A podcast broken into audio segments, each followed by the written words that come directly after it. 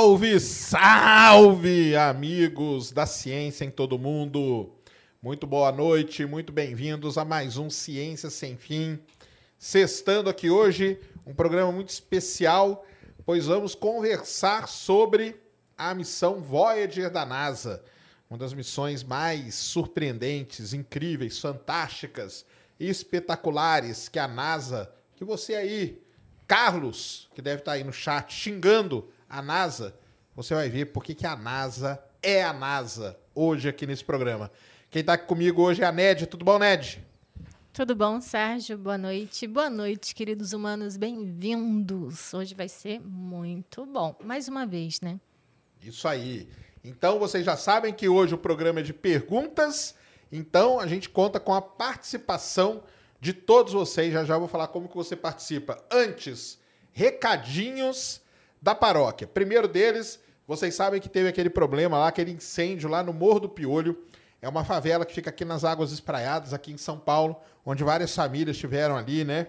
Suas casas destruídas e tudo mais. E o pessoal aqui dos Estúdios Flow está fazendo aquela campanha de arrecadação para a gente poder doar lá mantimentos para as famílias. A gente já fez lá na época da Bahia, até o Ciência Sem Fim foi campeão, obrigado a todos vocês aí. E agora estamos de novo aí nessa campanha de arrecadação. O Estúdios Flow já arrecadou aí mais de 20 mil reais. Tem várias famílias que já estão sendo ajudadas, mas a gente continua precisando da ajuda de vocês. Então, vai ter um QR Code aí na tela. Você pega o aplicativo do seu banco, clica ali e você ajuda via Pix. Quando você fizer o Pix, não vai aparecer nem Ciência Sem Fim, não vai aparecer Estúdio, Estúdios Flow nem nada. Vai aparecer a ONG do Ferrez, que é o cara aqui do Estúdio Flow, que tem a ONG que está ajudando a fazer essa, essa doação aí, essa campanha de doação. Então ajude aí as famílias lá do Morro do Piolho, beleza? Outra coisa, Vintage Culture. Já estão votando no Vintage? Tá rolando ainda a votação lá na DJ Magazine, que está fazendo aí a eleição dos 100 melhores DJs do mundo. E o Vintage Culture brasileiro está participando. Então, vai lá e vote no Vintage, que é assim que você tem que compartilhar quando você votar nele. Beleza? Vote lá no Vintage Culture, vamos ver o Vintage Culture, eu falo aqui sempre para vocês. Fez um show na Marginal Pinheiros, então ele merece muito o seu voto. Combinado? Temos emblema? Opa. Joga na tela, Christian. O emblema de hoje. Olha aí que maneiro, hein? Um embleminha aí legal oh, pra caramba. O disco. É, o disco girando. O que é esse disco? Daqui ela tá se comunicando, tá ela tá, tá mandando mensagem pros ETs. É, e a, e a música lá. E para resgatar, qual que é o código? Voyager? Voyager? Voyager. Então vai lá e resgate o seu emblema, muito bonitinho o emblema aí, ó, um embleminha animado. E hoje aqui com a gente está a nossa parceira de sempre, a Insider. E hoje estamos aqui para falar o que da Insider? Falar para vocês da tecnologia da Insider chamada tecnologia Outlast. Então eu estou aqui com a camiseta da Insider, que dentro dela você tem os triângulos, né? Então o que, que acontece? Você veste a sua camiseta e você começa a suar, começa né, a esquentar o dia e tal, não sei o quê. O que, que essa, essa tecnologia faz? Ela funciona igual uma nave espacial. Que é a ideia é o quê? É manter uma temperatura confortável, uma temperatura de equilíbrio. Então, começa a ficar muito quente, esses triângulos que tem aqui na camiseta, eles retiram o calor. E depois, quando você começa a perder calor o seu corpo, esses triângulos aqui, eles ajudam a voltar o calor para o seu corpo. Então você pega essa camiseta aqui, você vai ver que ela é cheia de triângulozinho aqui, ó, no, no, na parte de baixo dela. E esse triângulozinho é a tecnologia desenvolvida pela Insider Tecnologia, chamada tecnologia Outlast, para absorver o calor, armazena o calor nessas microcápsulas aqui e depois retorna o calor para o corpo. Como eu falo, uma sonda espacial ela não tem que ficar quente, ela não tem que ficar fria, ela tem que ficar numa temperatura confortável. E a tecnologia Outlast da Insider é exatamente isso. Então, QR Code na tela, link na descrição.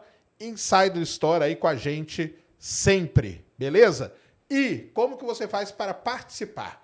Então, para participar é o seguinte: nv99.com.br barra ciência sem fim. Lembre-se, nós estamos aí é, querendo que vocês usem a nossa plataforma. Por que, que você tem que usar a nossa plataforma? Porque hoje, todos os links que nós vamos falar aqui, nós não vamos colocar no YouTube.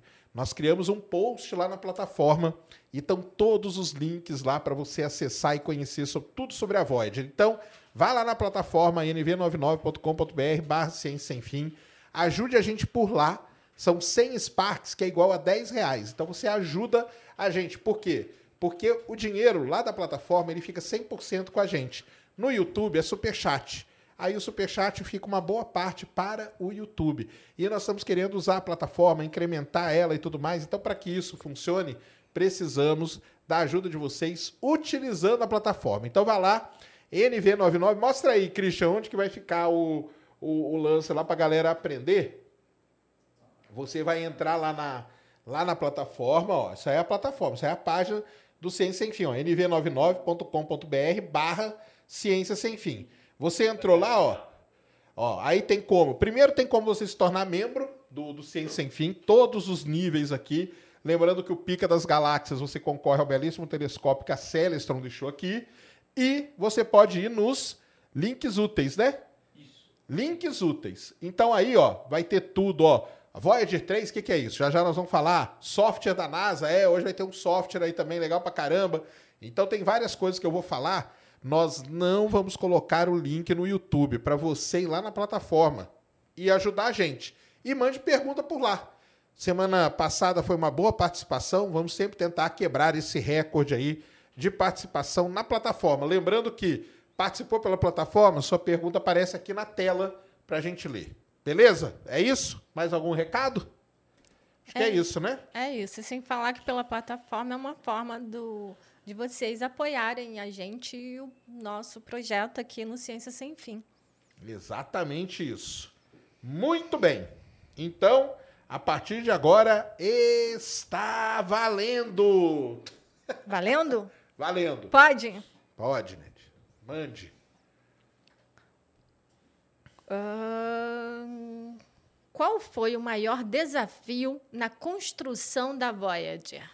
Muito boa pergunta, hein, cara? Então, ah, vamos, vamos começar primeiro contando aqui para vocês é, como que surgiu a ideia, né? De mandar uma missão, a missão Voyager, tanto a Voyager 1 como a Voyager 2, elas fizeram o que a gente chama de Grand Tour pelo Sistema Solar. Foi a primeira vez que o, a NASA, a NASA, ela resolveu mandar uma missão para ir visitando os planetas, todos os planetas que a gente tinha, né? Júpiter, Saturno, Urano e Netuno. Então a Voyager 2 visitou todos eles, a Voyager 1 chegou até Saturno e embicou para fora do sistema solar. Daqui a pouco nós vamos falar disso. Ô, Christian, coloca lá aquela imagem, aquela, aquele site lá que eu coloquei, lá no começo lá, que é o que tem a. Isso, isso aí. Então é o seguinte, pessoal. O pessoal da NASA queria fazer esse Grand Tour aí, passar por, pelos planetas do sistema solar, mas não ia dar certo? Você não tem como você visitar Júpiter, para ir de Júpiter para Saturno, se não tiver essas coisas alinhadas, você nunca vai conseguir chegar lá. Então, um astrofísico lá falou assim para a NASA: Olha só que sorte que vocês vão ter. Se vocês lançarem a missão em 1977, vocês vão conseguir pegar um alinhamento planetário ultra raro que acontece no sistema solar esse alinhamento só acontece a cada 176 anos. E por que, que esse alinhamento é importante? Foi importante para a missão? Porque você poderia chegar em Júpiter, aí você dava uma volta em Júpiter, ganhava assistência gravitacional, que a gente chama, que é o famoso estilingue gravitacional. Disso você ia para Saturno, em Saturno você fazia a mesma coisa, ia para Urano, em Urano você fazia a mesma coisa, ia para Netuno. Então, qual foi o maior desafio? O maior desafio foi planejar uma missão que dura até hoje, né? 45 anos que ela está aí no espaço. Então, como que você faz esse planejamento? Você tem que lançar na hora certa. Lançar foguete, vocês já, já sabem que não é um negócio tão simples. Dá scrub, dá problema, dá um monte de coisa. Se você perde, por isso que tem a tal da janela de lançamento. Se eles perdessem essa janela de lançamento, eles iam perder esse alinhamento. Então nunca ia ter uma missão igual a Voyager. Então, com certeza o maior desafio foi planejar a missão e fazer, aproveitar esse alinhamento, porque depois só daqui 176 anos, beleza? Qual a relação de Carl Sagan com as Voyagers? Excelente pergunta, né? Então, Carl né? Todo mundo conhece Carl acredito, né? Pelo menos já ouviu falar nesse cara aí. Um cara muito importante. Um, um... Ele era, na verdade, o Carl acho que ele era biólogo, se não me engano. Acho formação assim mesmo. E depois ele foi, foi, virou astrofísico e tudo, né? Então ele tinha várias formações ali. O Carl Sagan, é, ele era um cara, desde do final da década de 60, um cara apaixonado por buscar vida em outros planetas que não fosse a Terra. Que nem sempre, tá? Aliás, na maior parte das vezes, não era vida inteligente. Por exemplo, o Carl Sagan, ele tem uma frase muito famosa que é assim: se não tiver vida em outro lugar do universo, o universo é uma grande perda de desperdício de espaço. Estou com a camiseta hoje falando exatamente então, isso. Mas essa frase aí não foi sobre vida inteligente, tá? Foi sobre vida. Tanto que a tese de doutorado dele foi sobre vida microbiana nas nuvens de Vênus, nas nuvens de Júpiter. E o Carl Sagan participou da missão Viking, tá? no começo da década de 70, de 71 e tal, a missão Viking, que foi a primeira tentativa de procurar vida em Marte. E quando surgiu a ideia, lá em 1900, no começo, né, no final da década de 70, de fazer a missão Voyager, o Carl Sagan falou assim: ah, olha que chance que nós temos, hein? Já que essa sonda vai ficar vagando aí pelo universo, por que não colocar ali nela uma mensagem para se algum dia algum extraterrestre pegar essa missão, ele usar ela. Lembrem-se, isso não foi a primeira vez que aconteceu. Eles já tinham feito isso na Pioneer, tá? Missão Pioneer da NASA. Ela não levou um disco, mas ela levou uma placa. Aliás, hoje, olha só como que é o mundo, né? Lá na, na década de 70, 60, quando fizeram a Pioneer, eles colocaram um homem e uma mulher pelado. Na verdade, eles não estão pelados. Eles só tem o, o esboço né, de um homem e de uma mulher. Acredita que hoje vieram com revisionismo em cima disso também. Falar, olha aí, a NASA ó, colocou aí um homem, uma mulher pelada na placa. Tem nada a ver, tá, galera? Então, o Carl Sagan, ele teve um papel muito importante na Voyager, tá? Ele fez o disco, e aí você me pergunta, mas e o disco? Vai ser tocado aonde? Então ele fez a vitrola, isso mesmo. Ele fez o toca-disco. Mandou o pacote completo, pacote né, Sérgio? Pacote completo. Ele, dentro da Voyager foi, foi não, tá lá, né, com ela. Um toca-disco, tá o disco de ouro, que a gente chama, é um disco de ouro, e tem as instruções de como o alienígena vai pegar esse disco, vai pegar a vitrola e vai colocar uma coisa para tocar na outra. Ele foi muito importante nisso. Ele foi uma pessoa muito ativa dentro da missão Voyager, tanto que tem Daqui a pouco, provavelmente, o pessoal vai perguntar. Se não, depois a gente fala. Ele foi um cara muito importante, principalmente quando foram desligar a câmera da Voyager 1. E aí ele fez o famoso né, texto dele, que virou um livro, que depois vou mostrar aqui para vocês, chamado Pálido Ponto Azul. Beleza? Então, assim, o papel dele na missão era um papel crucial. Na verdade, não só nessa missão, em várias missões da NASA, o Carl Sagan teve grande importância, tá? E, e, isso é uma coisa que a gente sente falta hoje. Hoje a gente não tem o, o, o Neil deGrasse Tyson, né? Neil deGrasse Tyson. O Neil deGrasse ele foi aluno do Carl Sagan. Mas você não vê o Neil deGrasse participando ativamente de uma missão dessas. Aliás, você não vê um outro grande cientista. Existem, né? Vários cientistas né, participando e tal. Mas você não tem um cara icônico igual o Carl Sagan hoje participando ativamente de missões como ele fazia na época. Talvez precisasse aparecer essa pessoa, tá? Vamos ver aí se em alguns anos aparece. O Neil deGrasse podia ter levado isso adiante, né? Mas o Neil deGrasse, ele tem umas ideias... Se você acha que eu sou radical quanto à vida alienígena, é porque você nunca viu o Neil deGrasse falando. Eu sou fichinha perto dele, beleza? Mensagem na plataforma. Opa, isso aí, ó. Galera, mande mensagem na plataforma. Lá vai ter os links, vai ter muita coisa lá. Tá bom? Francisco de Assis. Ah, o Francisco de Assis. Já está participando. Na outra vez ele participou também, né? Boa noite, amo astronomia por causa dos seus vídeos. Valeu. Em quantos anos a Voyager sairão completamente do sistema solar? Muito bom. É, vira e mexe aparece isso, né? Que a Voyager saiu do sistema solar. galera, ela não saiu do sistema solar. Na verdade, ela está muito, muito longe de sair do sistema solar. Muito provavelmente ela nem vai sair do sistema solar, tá? A não ser que ela fique por aí. Ô, Christian, vai ali naquelas imagens lá, cara. Tem umas. Vai passando ali, aqueles disquinhos lá, acho que vai ter uma imagem aí. Vai passando. Mais, mais, mais, mais. Aí, essa aí. Então, isso aqui é mais ou menos aonde tá, estão né, as, as sondas Voyager da NASA. É, o sistema solar, galera, é um negócio muito complicado, tá? Tipo, aonde começa, aonde termina o sistema solar? Isso é muito difícil da gente saber. O que, que a gente sabe é o seguinte: tem um determinado ponto no sistema solar aonde a influência do Sol, que a gente chama de heliopausa, tá? Heliopausa é aquela é aquela concha por fora ali, ó, que define a heliosfera, né? Ou seja, é aonde o Sol tem influência. O que, que é isso? O vento solar, o Sol tem um vento solar, ele está emitindo partículas. Chega um ponto que essa partícula cai e a sonda começa a sentir mais partículas do meio interestelar.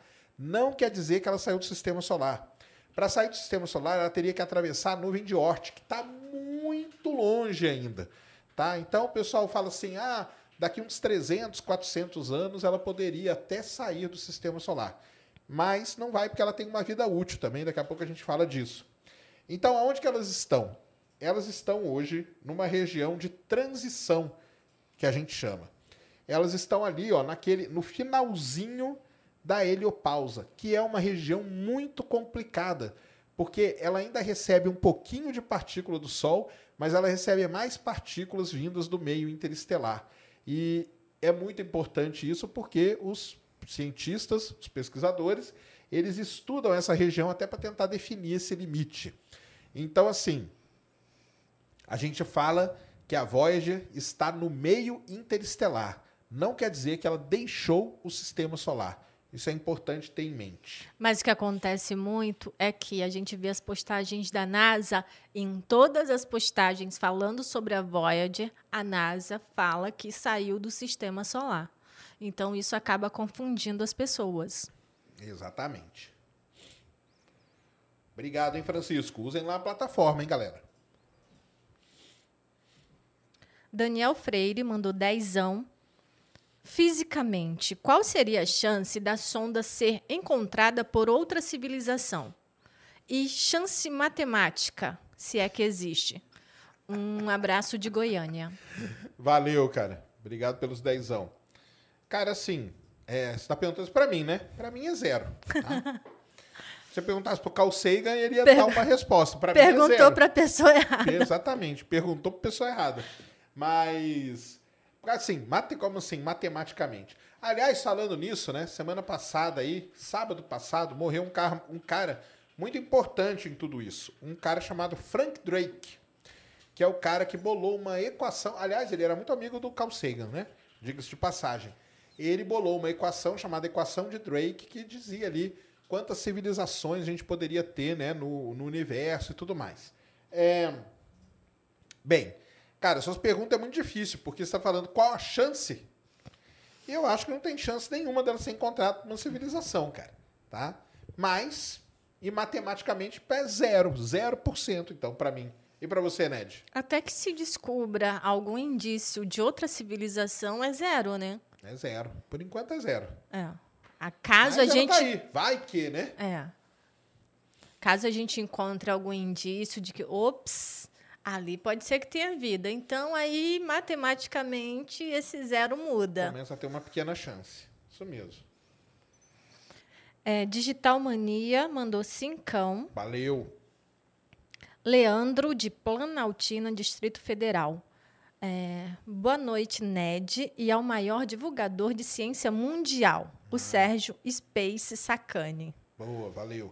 A missão Voyager é, é a mais longa da história? A Voyager, sim. A missão a Voyager 2, na verdade, porque aí tem até um negócio, né? Para quem não sabe, a Voyager 2 ela foi lançada em agosto, finalzinho de agosto, ali 22 de agosto de 1977. E a Voyager 1 fez aniversário agora, né? Foi lançado dia 5 de setembro de 77. Estranho, né? Por que a Voyager 2 foi lançada antes da Voyager 1? Não era para ser assim. Lógico que não era, né? Será que, que, tem aconteceu? alguma coisa a ver com o que acontece ultimamente por aí? Exatamente. Aconteceu vários. A Voyager 1, galera, ela passou por vários scrubs. Não foi um só, não. Se não me engano, foram uns dois ou três, tá? É... ela foi lançada num foguete que não existem mais, tá? Foguetes Titan Centauro, foguetão gigante lá, que levou as duas missões. E mas deu scrub na Voyager 1. Então, lembra da janela? Lembra da janela, né? Eles não podiam perder. Então o que, que eles fizeram? Cara, a Voyager 2 está pronta, está na plataforma, vamos mandar ela. E semanas depois mandaram a Voyager 1. Então, por conta desse, dessa troca, a Voyager 2 é a missão mais. O que, que ele falou aí? Mais, mais, mais longa duração até hoje na, na história da humanidade. Exatamente isso, cara. Tá? É, tem um. Ó, temos lá na plataforma, o Léo Loss mandou ali, ó. Boa noite, Sérgio e Ned. Seria a vela solar uma tecnologia existente e atual para fazer uma sonda viajar mais rápido, visando autonomia energética e confiabilidade? Boa, Léo Loss.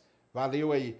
Sim, cara, a vela solar é um negócio que muita gente é, pretende usar, várias missões pretendem usar. O que acontece da vela solar? Ela vai ser impulsionada pelo vento solar, o vento solar, as partículas, elas vão bater na vela. Cristo. E aí a vela vai, vai sair, vai voando. Vai voando. E o que, que vai acontecer? Ela vai ganhando aceleração. Então, com isso, ela rapidamente atinge uma alta velocidade com economia de combustível. Sim, cara, é uma boa. Só que hoje, atualmente, você tem um problema que é a carga que a vela solar consegue impulsionar. Beleza? Então, por isso que ela está naquele, naquele momento de é uma tecnologia, já foi lançada duas, né? A Planetar, a Planetary Society, que é uma sociedade fundada pelo Carl Sagan.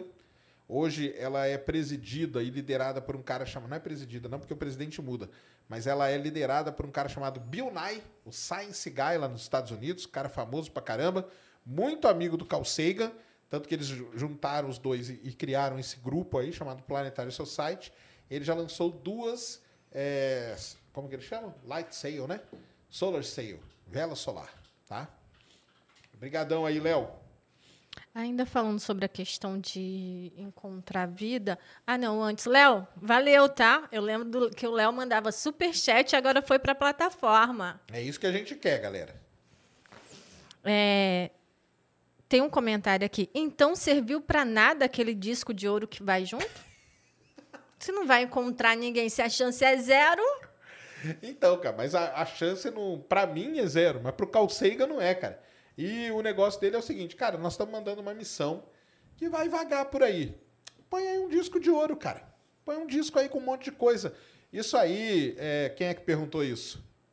Ah, que, cadê? Ou comentou? Presler Júnior. Então, Presler. Presler é o seguinte, cara, muitas dessas coisas, tá? Elas são feitas para é, motivar, incentivar futuras gerações. Então, quando Carl Sagan resolveu fazer o disco de ouro e colocou ali saudações do, em todas as línguas, músicas de vários tipos, canto de baleia, imagens, isso aí é, tem uma, uma, outra coisa muito maior por trás disso. Não é uma, um ET achar o disco de ouro. É para você incentivar as gerações, entendeu? Motivar e tudo mais. Tanto que, o Christian, vai lá, naquela, naquela figura que eu te mandei, a segunda. para quem quer saber mais sobre o disco de ouro, é, abre ali aquelas imagens lá. Não, aquelas que eu te mandei no finalzinho aí do, do, do WhatsApp lá. O, existe um livro, tá, galera? Existe um livro. Não, só que é só a figura, que é a capa de um livro. Ah, tá. É, existe um livro muito legal chamado Murmúrios da Terra. Esse livro é um livro que ele conta tudo que está no disco de ouro. Então, esse livro você é muito difícil de encontrar, mas você encontra em sebos e tudo mais o livro do que o Carl Sagan escreveu. Carl Sagan e a mulher dele. Aí, esse aí, ó. Murmúrios da Terra, tá? Olha lá quem que escreveu o livro, ó. Carl Sagan, Frank Drake, o cara que morreu agora, Andruian, que é a mulher dele, o Timothy Ferris, o John Lombard, tem várias pessoas ali que escreveram, né? Mas o principal autor é o Carl Sagan. Então, Murmúrios da Terra, o disco interestelar da Voyager. Esse livro conta tudo, tudo que tem no disco as saudações, por que, que ele colocou daquele jeito, por que, que foi aquilo, as imagens. E aqui no site da NASA, que está lá na plataforma, para depois você entrar lá na plataforma e pegar, nós não vamos colocar no YouTube, vai ali, Christian, só para mostrar para o pessoal. Que é. Vai, vai andando para trás. Vai, vai voltando. Ah, clica naquele ali que está o discão ali. Deixa eu ver se é. é. é. Então, aqui é o disco, né, ó, The Golden Record que chama, tá? E aí você pode entrar nesse site aqui, ó, tem aqui como que foi feito o disco, a capa do disco. Aliás, clica ali na capa do disco. A capa do disco é muito legal, tá? Porque o que é a capa do disco? Olha só. Isso aqui, sabe o que é isso aqui? Esse desenho aqui, esse desenho aqui nada mais é do que o endereço da Terra para os alienígenas, cara. Então, o alienígena que pegar o disco, ele vai saber exatamente onde está a Terra. E ele vai vir aqui pegar a gente. Aliás, é principalmente negócio... o Sérgio. eu vou ser o primeiro. Relaxa aí, tá? Sim, horas depois vocês também vão pro saco. Eu vou ser o primeiro, tá? Eu não, eles vão me tratar bem. Vão, vão, vão então, aqui está o, o endereço. Então, é tudo que tem. Tá vendo isso aqui, ó? Aqui são as instruções de como tocar o disco. Então, isso aqui é a capa do disco. Sabe a capa do disco que você compra aí na loja? Então, a capa do disco da Voyager tem ali as instruções de como tocar e o endereço da Terra. Bem, se eu sou um ET, eu não ia nem ligar para tocar o disco, eu ia vir para a Terra direto, né? Hum, já aprendia logo, ah, né? Já peguei isso aqui e vou embora para lá. Então tem esse site aí que é legal pra caramba. Volta ali, o Christian, pra gente mostrar mais algumas coisas desse site aí. Não, na onde estava a figura ali, volta. Esse do lado aí, do lado. Não, ali, ali onde está o disco. Aí, dá clica para voltar lá. Vem aqui, ó. O que está no disco, ó? What is on record. Então aqui, ó, tá tudo. Olha só que legal. A sonda will be encountered ó, será encontrada e o disco será tocado se e somente se uma civilização avançada pegar a sonda no espaço interestelar. Tá vendo só? Essa frase do Carl Sagan, tá? Sou eu que inventei, não. Aí desce aqui um pouquinho.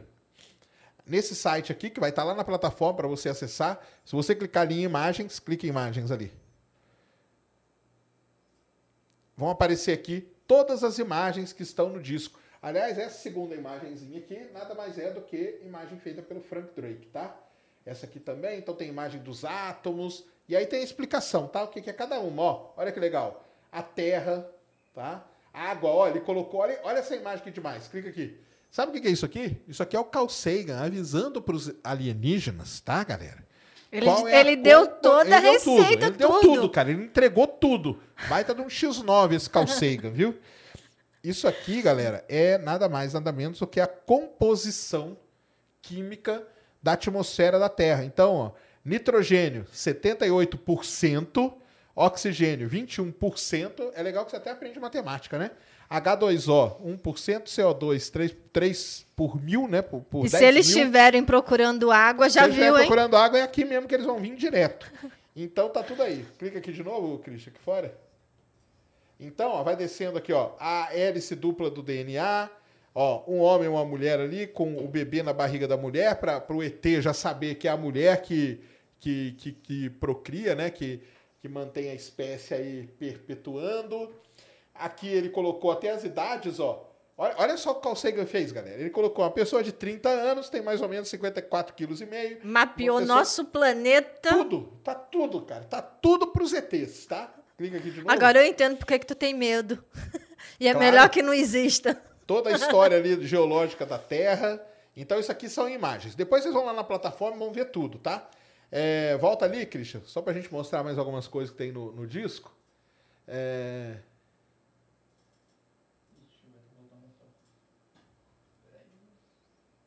Não, vai ali, ó. What's on the record? Não, ali, ó. Ali o azulzinho aqui, ó. Aí, vai aqui, ó. Vai em música agora. Então, música, ó. Todas as músicas aqui, ó.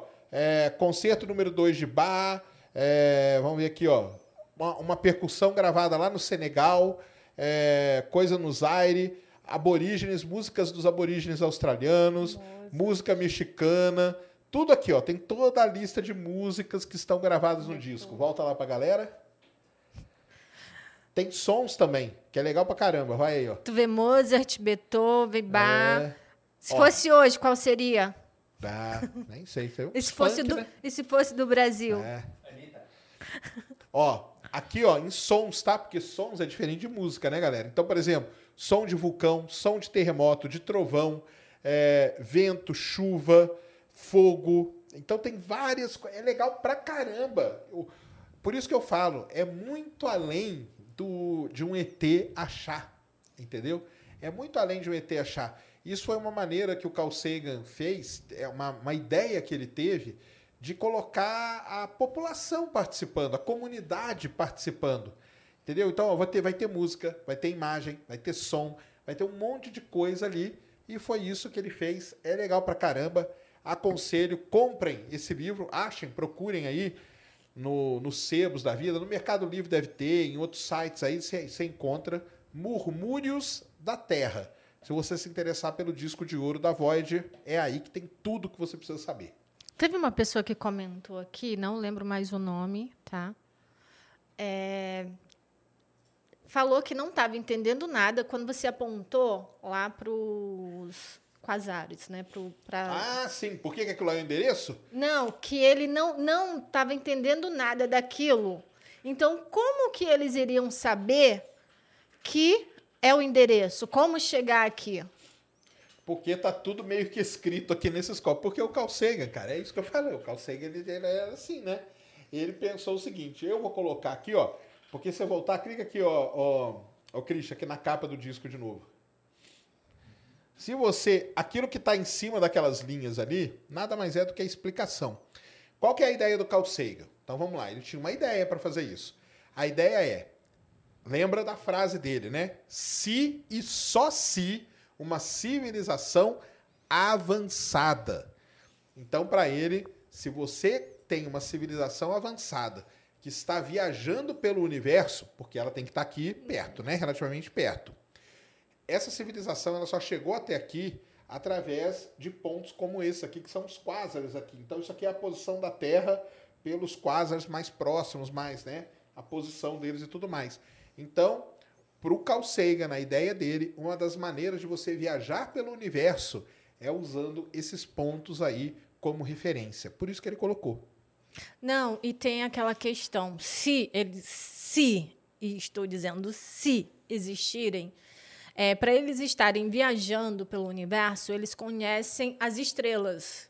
É, isso aí. Então, a intenção foi colocada igual como era feita as navegações uh, uh, antigamente.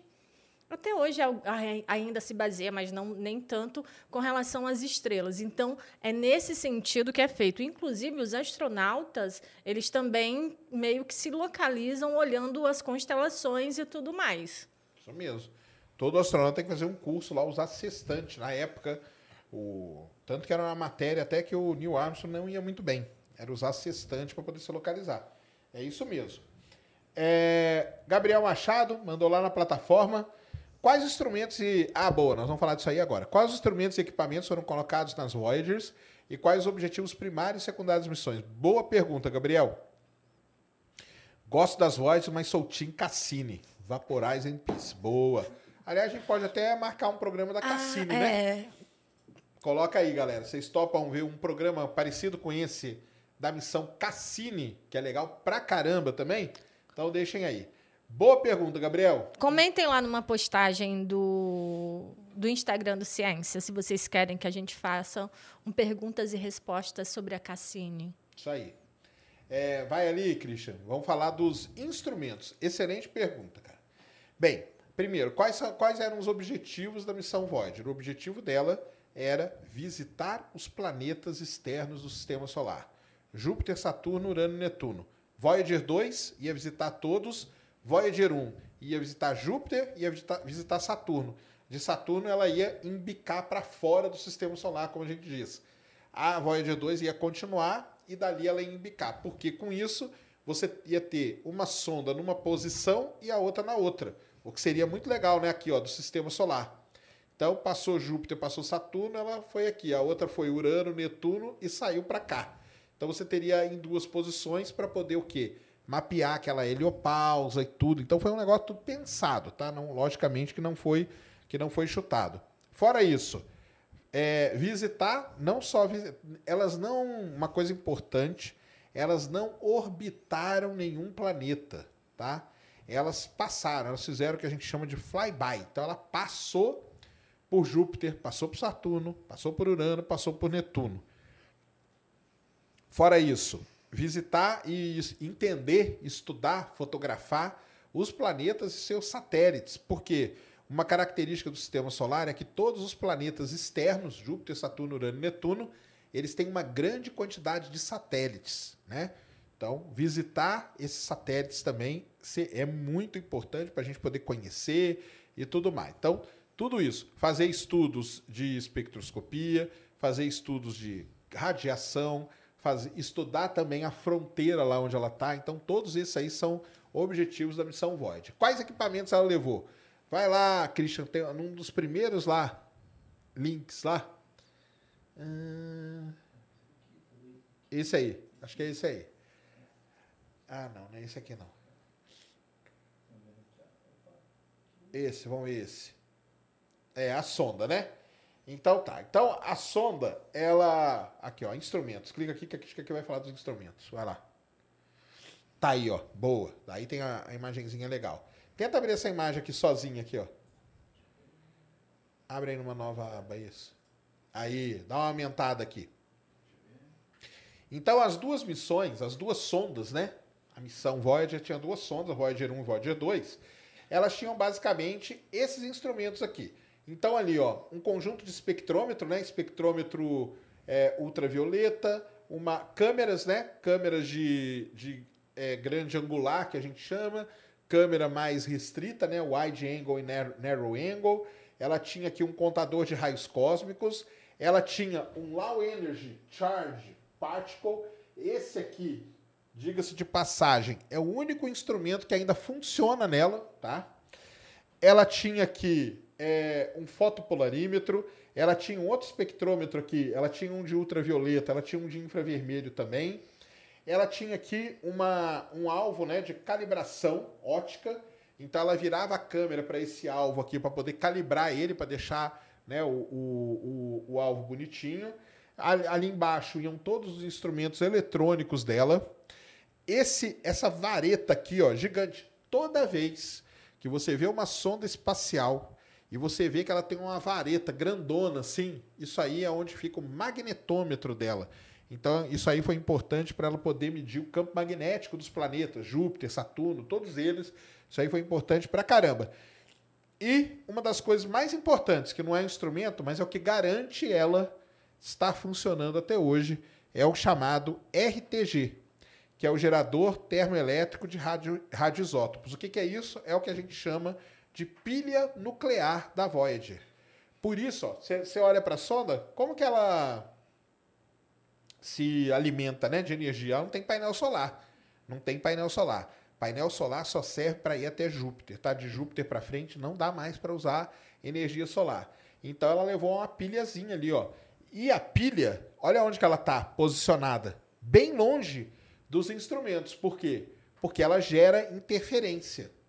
Então é sempre assim, sondas que têm um RTG ou uma pilha nuclear, o RTG sempre fica longe dos instrumentos para não ter uma, uma radiação, né, para não ter problema nenhum interferir no funcionamento dos instrumentos. Então tá ali, e aí as antenas de comunicação, né? Esse pratão dela, que ficou ficar famoso, que é o que você vê de cara, que é a antena de alto ganho. É essa antena hoje que ela aponta para a Terra. Ela continua viajando com essa antena apontada para a Terra, mandando sinal para a Terra. Então, isso aí é um resumo dos instrumentos da Voyager, tanto a Voyager 1 como a Voyager 2. E os objetivos, basicamente, esses aí. Tá? Ivan Almeida mandou dezão. Olá, Valeu, amigos. Ivan. Se viajamos todos os dias a 600 quilômetros, por onde que não, por que não estudamos o futuro do universo e sim somente o passado? Se a Voyager for sugada por um buraco negro, ela mandaria sinal para nós? Não, porque nada sai de um buraco negro. Primeira questão é essa. Segunda questão, o futuro não existe, cara. O futuro ele vai sendo criado, entendeu? Então, por isso que a gente sempre, quando olha, olha para o passado, beleza? O futuro é algo que está sendo criado. E entrou num buraco negro, não tem, é o famoso, já falamos aqui com a Roberta já várias vezes, é o famoso paradoxo da informação, tá? Usuário 1160-761. Sacane, você é o cara, obrigado, que é isso, cara. Obrigado por tudo que você, Ned, tem feito pela ciência. Show de bola. Um abraço aí do, da galera do Astromáquina. Ah, boa. Ah, é a galera lá daqueles grupos lá, né? Olha aqui, ó, tem uma figurinha minha aqui. Ah, não, o pessoal faz muita figurinha. Tem figurinha legal. É. Lá no, na plataforma, lembrando que lá na plataforma você usa figurinhas. Ó que legal, ó, tá? Beleza, galera. Vamos usando aí a plataforma, hein? Mandem mensagem por lá. Cláudio Lu... Ai, tem outra, né? Tem outra? Não. Não? não. Cláudio Luiz mandou cincão. Boa noite a todos. Como se freia uma nave num ambiente com atmosfera tantas vezes menos densa do que a da Terra? Exemplo, superfície da Lua e de Marte. Boa pergunta. Como que você freia? essas naves que vão para Marte, por exemplo, quando vamos pegar a sonda dos Emirados Árabes, tá? Ela foi para Marte a, sei lá, 50, 60 mil quilômetros por hora, 70 mil quilômetros por hora, mais ou menos. Se ela continuasse nessa velocidade, ela não ia entrar em órbita, porque cada planeta tem uma velocidade para você ficar em órbita. Na Terra, 27 mil quilômetros por hora. Em Marte é menos que isso. Existe uma tabela, você bate aí no Google, é, velocidade para entrar na órbita dos planetas. Vai ter uma tabela com essas velocidades todas. Então o que, que você tem que fazer? Você liga os motores e esses motores freiam a sonda. Por isso que, por exemplo, a sonda a, de Marte lá da Hope, né, dos Emirados Árabes, o motor dela ficou ligado por 18 minutos para poder reduzir a velocidade dela. Ela veio a 70 mil. Vamos supor que a velocidade lá em Marte é 20 mil. Então ela tinha que reduzir de 50 mil quilômetros por hora. Como que ela fez isso? Ligando esse motor por 18 minutos. Qual que é o problema desse motor? Você não pode testar ele na Terra. Se você ligar esse motor na Terra por muito tempo, ele explode, porque ele não foi feito para ser usado. Ele só foi feito para ser usado no vácuo. Ele não foi feito para ser usado aqui na Terra. Então, como que eles testam? Ah, eles não testam? Testam. Eles ligam por pouquíssimos segundos esse motor e depois desligam ele só para ver, não, está funcionando e vamos torcer que funcione o dia que a gente chegar lá. Tanto que é um dos momentos mais críticos dessas missões é entrar em órbita. A Juno passou por isso, a Cassini passou por isso, a Voyager não passou por isso, porque ela não precisou entrar em órbita de nenhum planeta, tá? Mas é um momento tenso de todas as missões. Por onde a Voyager anda, é perigoso o nível de radiação ao seu funcionamento? É perigoso porque, assim, primeiro que é um lugar que a gente não conhece, né? Aonde ela está, nós nunca estivemos lá. Então, ela é a primeira que está. Qual o nível de radiação? Quais são os problemas que pode dar na sonda? Aliás, semana passada mesmo ela estava com problema. Aliás, no começo do ano ela apresentou um problema que mandava um sinal, ela estava bem, mas o sinal vinha todo meio aleatório, a telemetria dela. Foram lá, pesquisaram e descobriram qual era o problema que o sinal não, não se sabe por quê. Um computador que já tinha dado problema no passado começou a enviar esse sinal para a Terra. Não era o computador principal dela. E aí, primeira opção deles, não vamos mexer, porque é tudo muito velho, tá, galera? É tudo muito velho. Aí na sua casa, qual é o equipamento que você tem aí que tem 45 anos de vida? Duvido que você tenha algum, entendeu? Duvido. Imagina que a sua avó chega com um rádio para você Ô, oh, meu neto, olha aqui meu rádio, tem 45 anos, vamos ligar ele? Qual é a chance de você ligar ele e dar um pau nele? É muito grande, né? Então a Voyager é a mesma coisa. A primeira opção da NASA foi não mexer, foi conviver com esse problema. Mas o pessoal fez lá uma uma, uma tentativa de pequeno risco, como eles falaram. Eles resolveram mudar de computador. Ah, vamos mudar, vamos colocar no computador principal. E aí funcionou, então eles resolveram esse problema. Aliás, a missão Voyager, ela depois, né, que ela passou ali para Saturno, ela começou a apresentar vários problemas, tá, pessoal? Vários problemas. É normal, tá? É normal. Não é porque a NASA não sabe fazer nada. Que é isso, cara? A missão está 45 anos aí no espaço num lugar que a gente nunca foi, que a gente não conhece e ela está funcionando. E que nem era a intenção de ir tão longe e não se sabia que ela ia continuar enviando sinal e ela continua enviando sinal.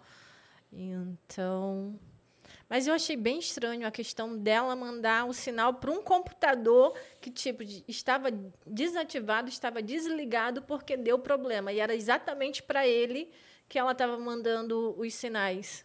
Exatamente. Ninguém sabe o que aconteceu, né? Algum comando lá que o computador interpretou errado e, e foi por aquele. Vai saber. É tudo muito complicado. Não, mas legal que eles pensaram, pensaram em mudar, nisso, é. né? Porque senão, ah, pronto, falhou, não estamos mais recebendo dados da Voyager, só que estava recebendo sim, só que no computador errado. É. Aí, aliás, a Voyager tem um outro problema. Muita gente que começou na missão, aliás, muitos já morreram né? Porque já eram velhos quando começou a missão. Então, muitas dessas coisas acabaram se perdendo por aí, tá? Então é muito complicado. Tanto que quando tem um problema desse, o pessoal até escreve lá, ah, tivemos que ligar pro cara lá, que já não trabalha com a gente há muitos anos, para ver se ele lembra. Cara, você lembra o que fazia e tal? Porque são comandos antigos, em linguagem de programação antiga, de gente que não está mais trabalhando na NASA, entendeu? Então, assim, é uma missão, é muito complicado. Eles costumam chamar essa galera toda, o pessoal vai lá para o JPL, que é o centro lá da NASA onde eles fazem tudo isso, e lá o cara tá, tá aqui, ó. Eu anotei aqui um dia lá que podia dar essa coisa, e aí os caras buscam essas coisas aí. João Antônio mandou dezão. Boa noite, Sacane. Boa noite. Poderia explicar as comunicações com as Voyagers? Fiquei surpreso em saber que as ondas de rádio no vácuo viajam na mesma velocidade da luz. Isso é regra para qualquer tipo de onda? Qualquer tipo de onda eletromagnética, cara. Viaja na velocidade da luz. Boa pergunta. Como que se comunica com a Voyager? Vai lá, Christian. Vamos lá. É... Cadê aqui o a anteninha? Não, passou por ela, do lado do G. Uh, aí, bota. Isso. Isso. Então é o seguinte, pessoal. Ah, ah, tá ali, ó. Então, isso aqui, o que, que, é isso primeiro? Ah, mudou de lugar. Mudou de lugar, olha é. que legal. Quando, antes da gente começar o podcast, eu abri aqui, a Voyager 1 estava se comunicando com a antena de Madrid lá. Agora ela já está em Goldstone. Bem, vamos explicar o que, que é isso. Como se comunicar com as missões que estão aí pelo sistema solar? A NASA possui um negócio chamado Deep Space Network. Tá? O que, que é o Deep Space Network? Três lugares do mundo Canberra, na Austrália, Madrid, na Espanha e Goldstone, nos Estados Unidos. Esses locais, eles têm um conjunto de antenas e essas antenas são responsáveis por se comunicar com todas as missões que estão pelo sistema solar. Deep Space Network. Você quer conectar? Entra na nossa plataforma agora, o link está lá para você pegar isso aqui e ficar olhando. Você pode deixar isso aí ligado na sua casa o dia inteiro que você vai saber. Então vamos lá. Em Madrid, agora, que é a primeira linha, ó, é 2h36 da manhã em Madrid agora, tá? De madrugada. Vai ali, o Christian, na antena 65, tá aquele MMS4, clica nele aí. Tá. Mas aqui, ó, a 54, vai ali, ó, é a DART, tá? Então é a missão DART da NASA. E a 56, aí, ó, clica aí agora. Pronto. Então essa aqui é uma missão da NASA, MMS que está a 161 mil quilômetros de distância da Terra, se comunicando. Desce aqui, ó. Aqui você clica em More, More Detail aqui. Aqui no cantinho, tá, pessoal? Se você for descendo aqui, você vai ter o nome da antena, a posição onde que ela está, a velocidade do vento, o sinal, tá? O tipo de dado que ela está recebendo, o data rate, a frequência com que a sonda se comunica. Ah, Sérgio, qual que é a frequência que tal missão se comunica? Não precisa me perguntar. Vai lá, Deep Space Network e tudo bem. Então, tá ali, Madrid, agora Goldstone, nos Estados Unidos. Clica lá no VGR1. O que, que é VGR1, galera? Voyager 1. essa é a Voyager 1. Nesse momento que nós estamos aqui conversando, a antena de Goldstone, nos Estados Unidos, está recebendo sinal da sonda Voyager 1. Olha que demais. Então você vem aqui, ó, sobe aqui. Ó, missão Voyager 1, range, distância da Terra, 23,56 bilhões de quilômetros. É a distância que ela está se comunicando. Vai baixando aqui de pouquinho. Não, baixa. Aí, ó. Ó, o round trip. Quanto tempo demora para o sinal sair lá da Voyager e chegar aqui na Terra? 1,82 dias, quase dois dias. Então, imagina você dar um comando, você vai dar um comando para Voyager. Oi, Voyager. O sinal vai demorar dois dias para chegar, ela vai receber o comando e vai demorar dois dias para voltar. Ou seja, você vai quase uma. Você dá um oi, você só vai receber o oi de volta daqui uma semana quase. Tá? Então tá aqui, ó. É, vai descendo aqui. Aqui tá o nome. Aqui tá né, o nome da antena, o, o azimuth dela. Pode descendo. Elevação, velocidade do vento lá em Goldstone agora. Aí o sinal, ó. Fonte Voyager 1, tipo dado. Aqui é o data rate, ó, 160 bits por segundo. E ela está se comunicando na frequência 8.42 GHz com 156, aqui 2.32 kW. Olha aqui, ó, vezes 10 a menos 22, tá? Então isso é a potência do sinal, cara. O sinal é fraquinho que ele chega, mas chega, é recebido. Então, isso aqui, Deep Space Network, o link está lá na nossa plataforma nv99.com.br ciência, enfim, links úteis. Clica lá e você liga. Isso aqui fica variando. Então, o, pessoal que trabalha na DSN, na Deep Space Network, eles têm ali uma, uma vamos supor, um, tipo um turno, tá? Para cumprir, né? Uma, um schedule, uma programação. Então, vai comunicar com a Voyager. Amanhã, se você entrar, ela vai estar se comunicando com outras missões. Depois de amanhã, pode ser a Voyager 2. Então, tudo isso tem uma sequência. E é isso aqui, só para completar, que está, por exemplo, dando pau na missão Artemis 1. Porque a Artemis a DART, o que, que é a DART? DART é a missão que vai bater no asteroide agora, viu, galera? Dia 26 de setembro, a missão DART vai colidir com o asteroide. As antenas aqui, elas vão ter que estar tá captando todos esses dados. Então, a DSN ela vai estar muito ocupada por isso. E por conta disso, isso talvez atrase um pouco a Artemis 1, que precisa se comunicar também. Se comunica por onde? Pela DSN. Beleza? Então é isso aí. Deep Space Network é o sistema de comunicação da NASA. Você aí, João, que deve estar aí no chat xingando a NASA. Tu tem que mudar esses nomes. O pessoal no começo já estava é. reclamando. Sempre então, esse Carlos, agora é, o Car... João. deixa eu pensar. Wesley, então. Ô Wesley, você que está aí no chat xingando a NASA e fala que a NASA esconde tudo, né? Mas não falam isso? A NASA esconde tudo de todo mundo. Porque a, olha aí, ó. A NASA, cara, ela mostra para você qual antena, qual sonda, qual a taxa de dados que está se comunicando com ela agora, tá? Então, é isso aí. Existe algum plano para uma Voyager 3? Boa pergunta. Então, é o seguinte, abre lá o artiguinho que eu te passei. Lembrando, ó, existe... Onde que está o link? nv99.com.br barra Ciência Sem Fim, links úteis. E eu vou mostrar para vocês o que nós temos de Voyager 3 aqui. É, clica ali em PDF, cara, para poder baixar. Ah, esse aí que eu mandei, já mandei PDF, né? Então, existe, tá aí, ó, o Christian vai colocar na tela. Quem quiser esse artigo aqui de presente para ler, chama-se Voyager 3, um, uma, um conceito de missão para o meio interestelar. Então você vai ler aqui, é legal pra caramba, tá? Ele, ele conta aqui várias coisas e tal. Vai descendo aqui. Eu não vou ler, lógico, tá lá na plataforma. Então você que está interessado na Voyager 3, vai lá que o artigo tá lá de presente para você, hein? Tá? E custou caro esse artigo, tá? E eu tô dando ele de presente para vocês. Beleza? Então aqui eles vão explicar tudo, missão científica. Lembrando, né? É um como que se diz, um conceito de missão, tá? A missão não, ela existe? Não um conceito que os caras escreveram. Pode descendo, que acho que tem uma imagenzinha dela aqui, um desenho dela. Vai descendo. Olha aqui que legal, ó. Lançar olha o lançamento, quando que é? 16 de agosto de 2044. Aí ela passaria por Júpiter em 2048. Aí ela teria uma propulsão ali, ó, uma de, de íon em 2061. E isso sem, que... con isso sem contar o Scrub, né, Sérgio? sem contar o Scrub, exatamente. E aí ela se posicionaria aqui, ó, a quase 600 unidades astronômicas ela chegaria lá em 2102. Para que isso? Vocês sabem para que isso?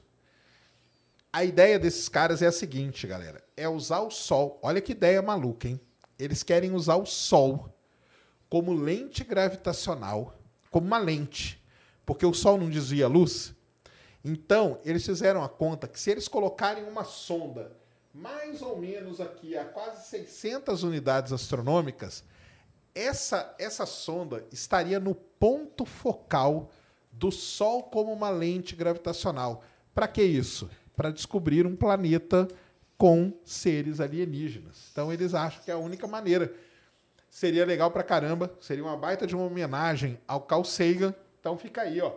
Desce aqui, Christian. Ó, tem tudo aqui, como vai ser a missão. Tem tudo, tem todo o estudo feito, tá? Todo o estudo feito. Pode descendo. Ó, tem até o desenho da sonda. Então ela leva um telescópio, ela leva uma antena, ela leva um magnetômetro, mesma coisa, tá vendo? Ela leva aqui, ó, radiadores e ela leva aqui um tanque de propulsão. E olha que demais. Ela não vai levar uma pilha nuclear, ela vai levar um reator de fissão nuclear. E é assim que ela vai gerar energia para chegar lá. Não é uma doideira? Mas aí você vai falar assim, pô, cara, vocês viajam pra caramba, né? Não, cara, a vida é assim, ó. É o cara fazendo estudo, é lógico, propondo. É propondo. Ô, Sérgio, lógico que a gente não viaja, mas vê se esse aqui viaja. Ano do Mundial do Palmeiras. Será? É, eu acho que tá, tá curto. 2102? Não, não vai achar. Não vai achar o Mundial do Palmeiras. Bem, bem, antes. Bem antes? Não, não vai. Não vai encontrar jamais. Aliás, quem sabe, né? A Voyager 3 indo para lá. Pode ser aí, tá? E os palmeirenses podiam defender, né? Mandar uma missão Voyager 3 para ir atrás desse Mundial aí, que não aparece nunca, né? E, e esse também ano não era. será dessa não vez. Não será dessa vez também. Então, mais um ano. Talvez não seja desse mundo, entendeu? Talvez, né? dessa dimensão. Ah, é, mundial. É... Ah, tá certo. É, eu acho que é de outra dimensão. Eu acho que é de outra dimensão. Tipo de Marte, que se o Palmeiras chegar lá só vai ter, só vai ter ele. ele. Aí ele ganha, né? Como foi, né? Aquele, aquele, aquele 51, né? Que a galera fala aí, né? Que não foi mundial coisa nenhuma. Desce aqui, Grisha. Só para terminar aqui mostrar o artigo para a galera. Então, vão lá na plataforma, baixem o artigo para quem se interessou. Isso aqui é um estudo, tá, cara? É um conceito de uma missão que vai ter esse objetivo aí. Vai existir? Vão fazer? Ninguém sabe.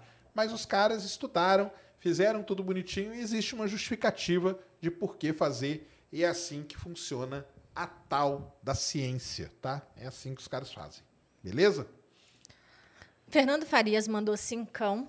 Sacane, Valeu. como em nome de Sagan, a Voyager, entre aspas, acerta a Terra para mandar o sinal?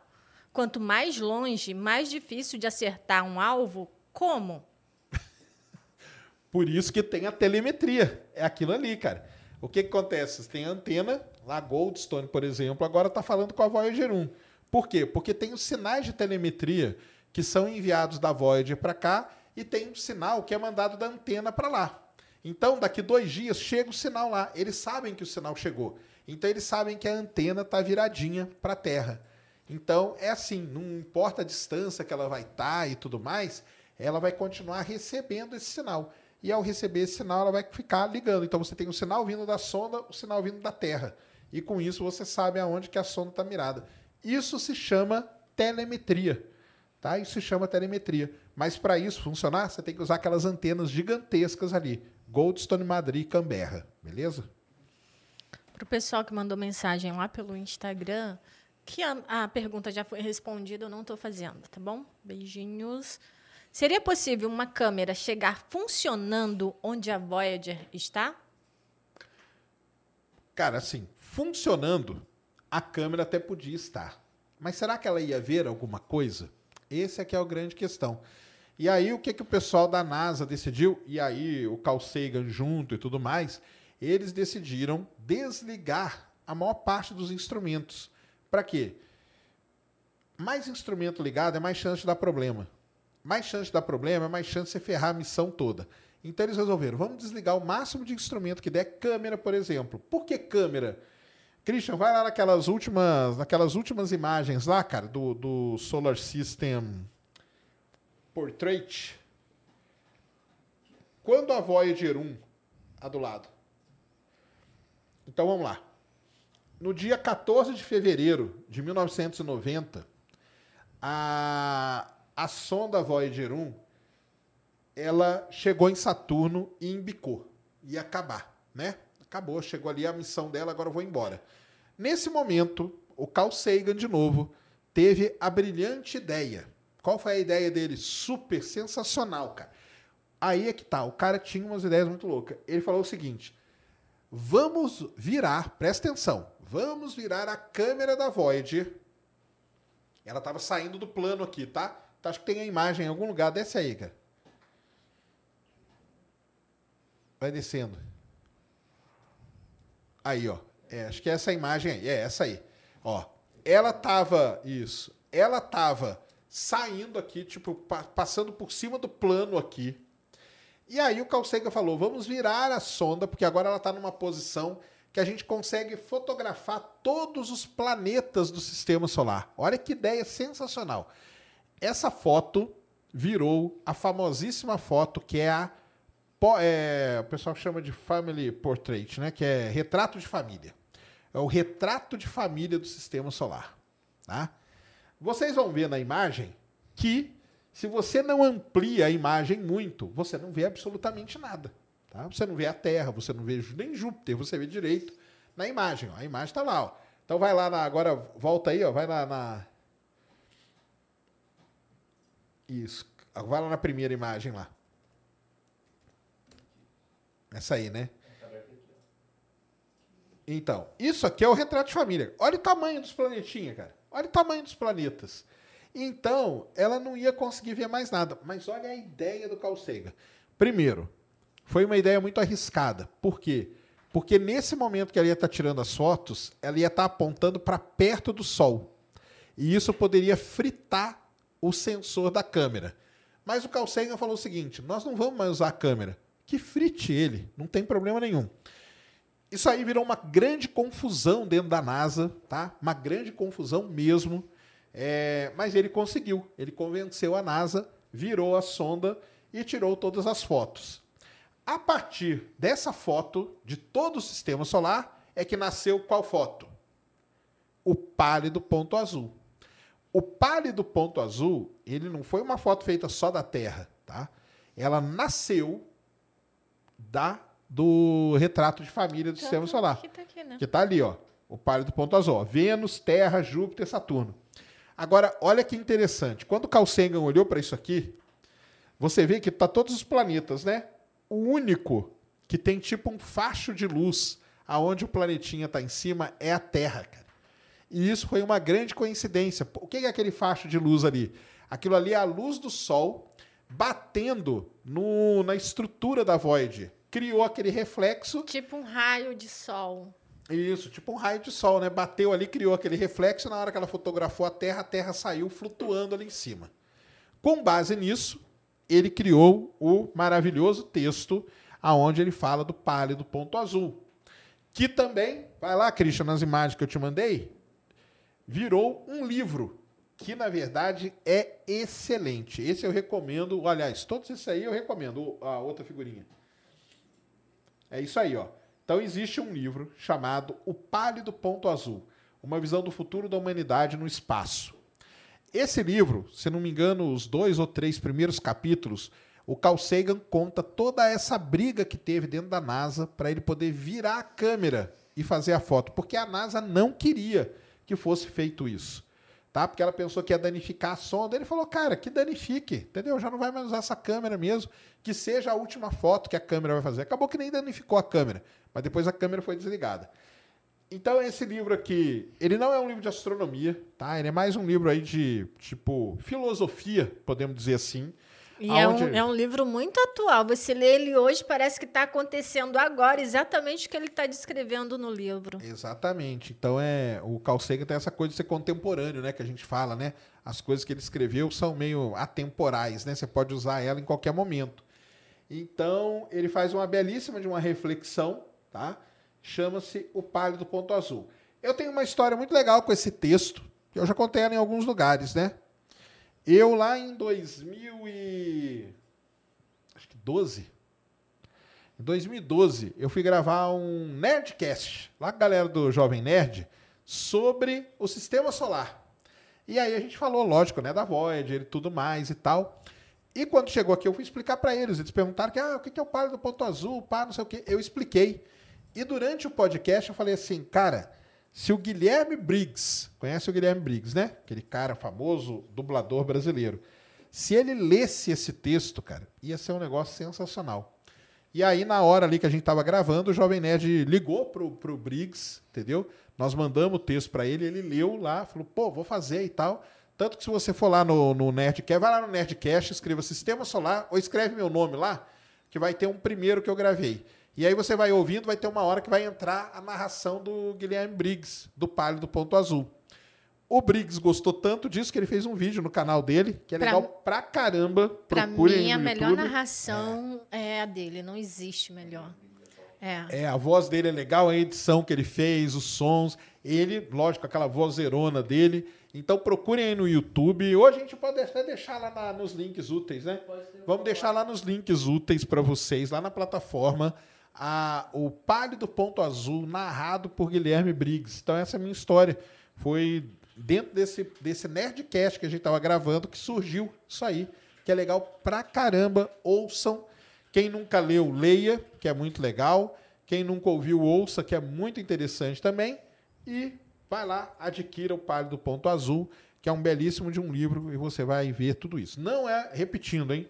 Não é um livro de astronomia, tá? Aliás, são poucos os livros do Carl Sagan que são de astronomia. O pessoal pergunta pra gente, né, Neto? É. Ah, que livro, que livro do Carl Sagan tal de astronomia? Cara, de astronomia, astronomia mesmo, Para você aprender astronomia, ter uma noção, são É, ele não tem, na verdade, porque ele tem O Mundo Assombrado pelos Demônios não é de astronomia. Pálido Ponto Azul não é de astronomia. Murmúrios da Terra não é.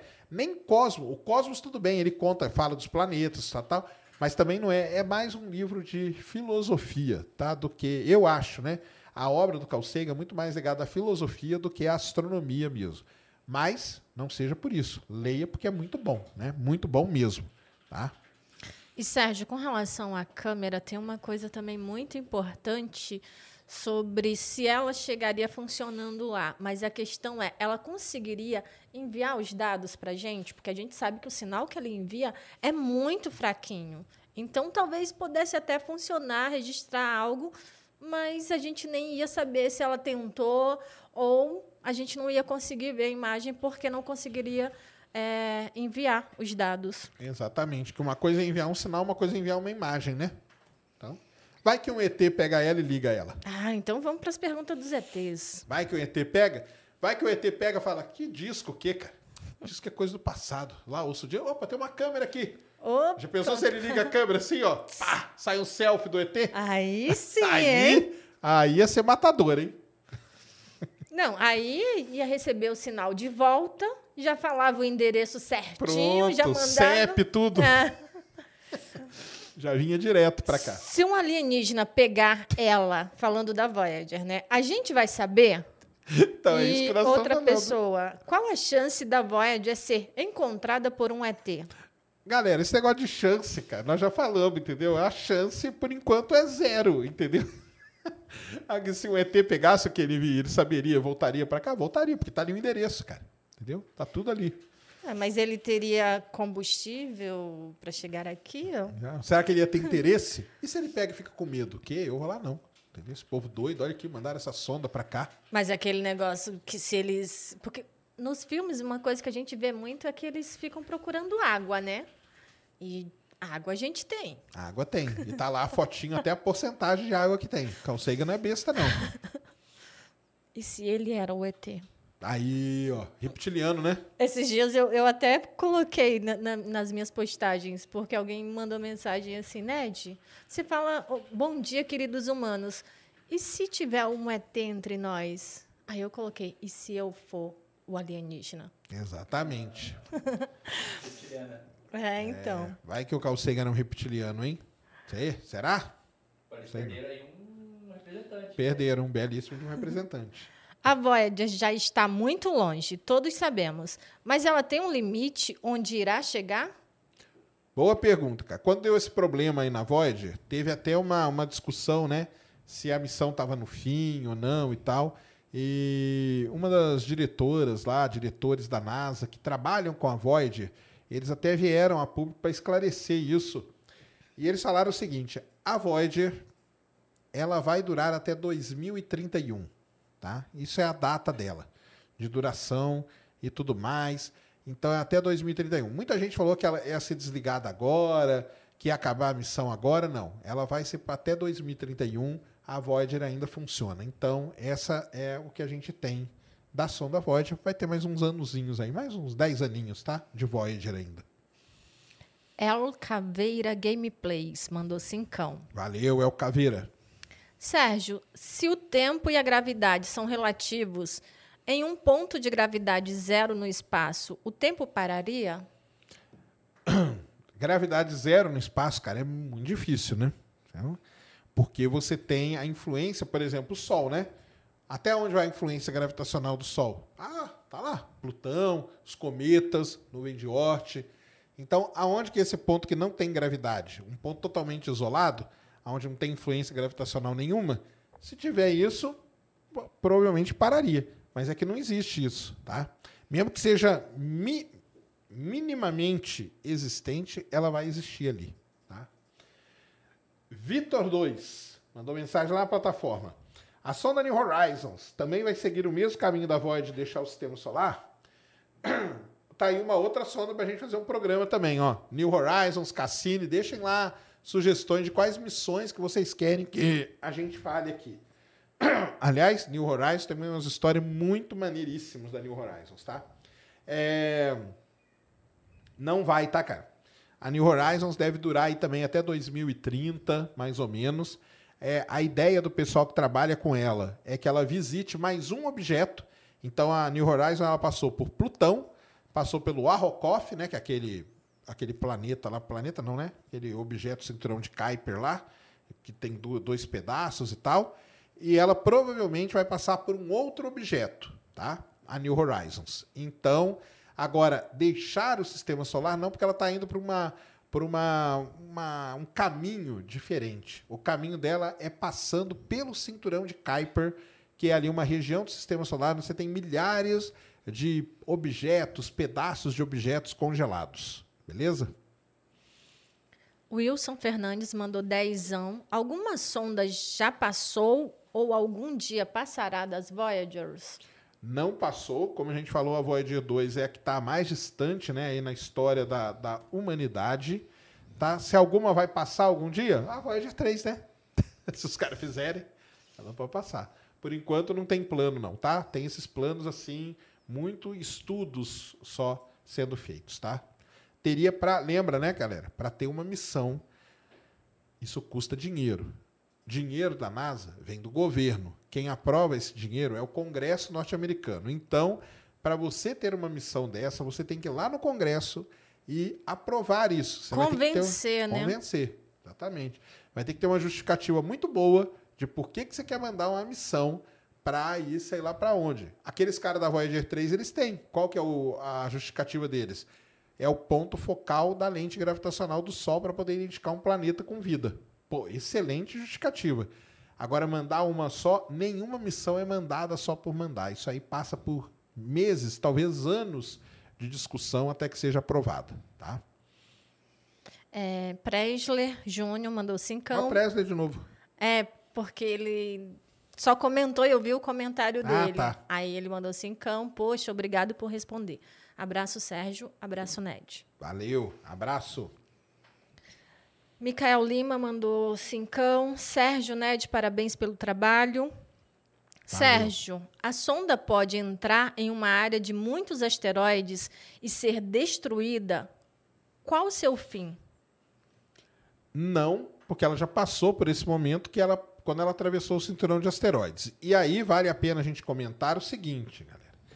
O cinturão de asteroide não é igual Star Wars, tá? Onde o cara sai e ele anda metros, já tem um outro asteroide, anda mais um pouquinho, tem outro, depois tem outro. A nave fica tem que ficar desviando desviando, igual né? um joguinho de videogame. Não é assim. Um asteroide do outro é muito, muito longe. São anos viajando de um asteroide para o outro. A sonda Dawn da NASA fez isso. Ela visitou Vesta, depois ela viajou por anos até chegar em Ceres. Então, não tem problema. Ah, Tanto que a Voyager passou, a Pioneer passou, a Juno passou, a New Horizons passou, a Cassini passou, todas as sondas passaram. Galileu passou e por aí vai. Várias e várias sondas passaram pelo cinturão de asteroide.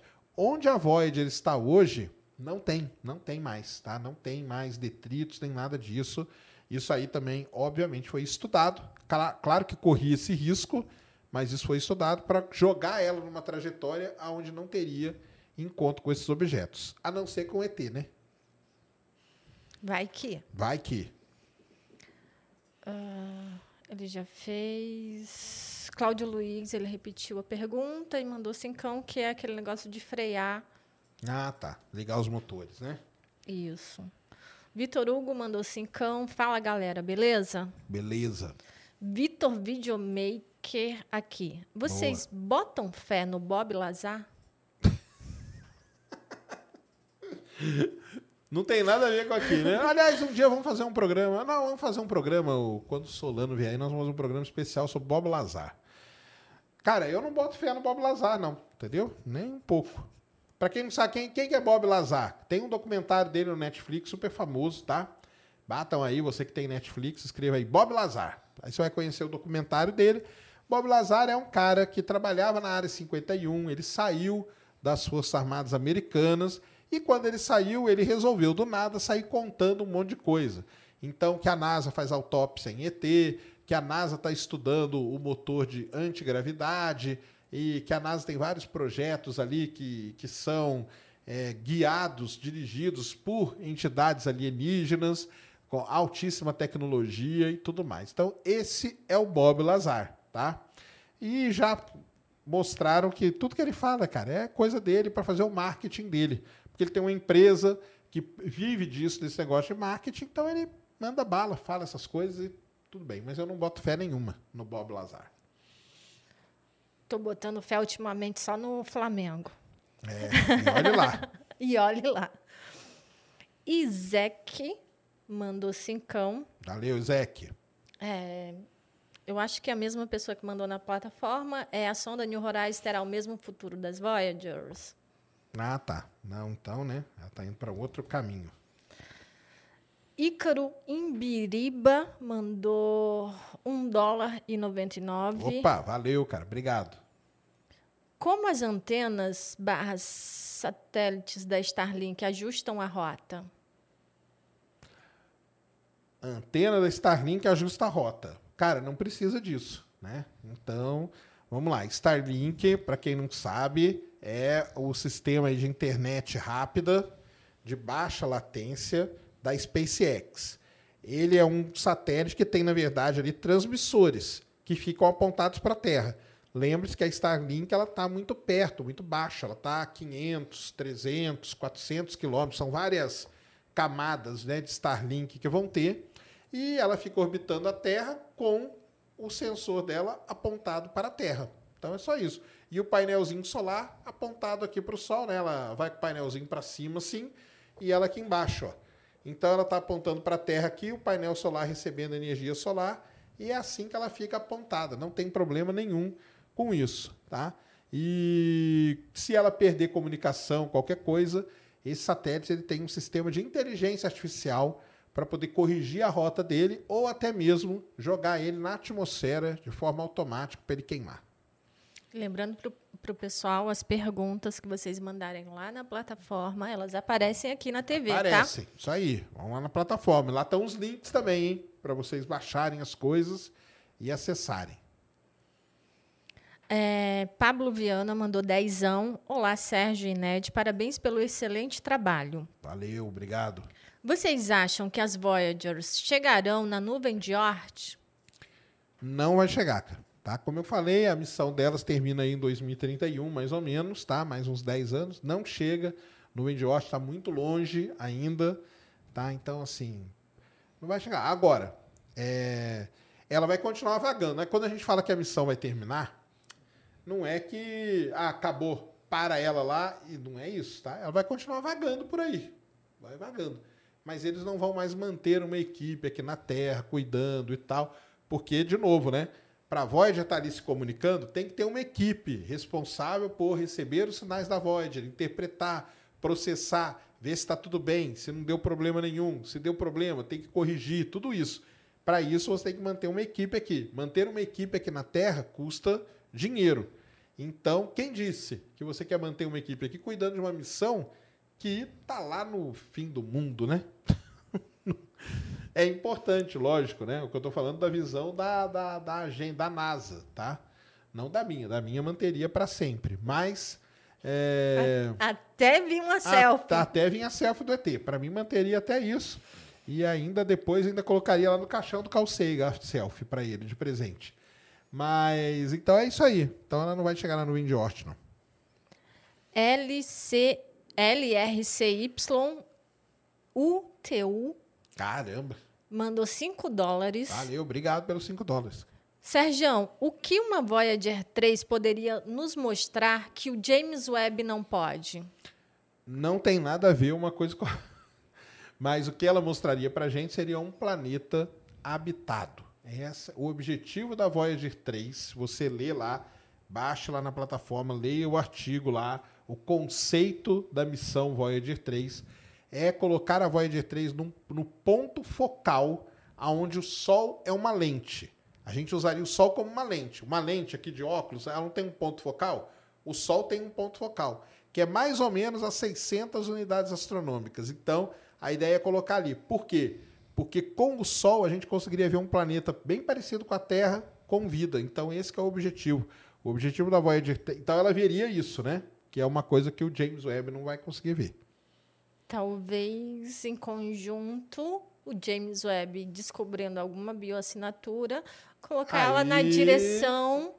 Se o James Webb descobre uma bioassinatura, uma missão dessa da Voyager 3 ganha uma. Opa, ganha um gás, hein?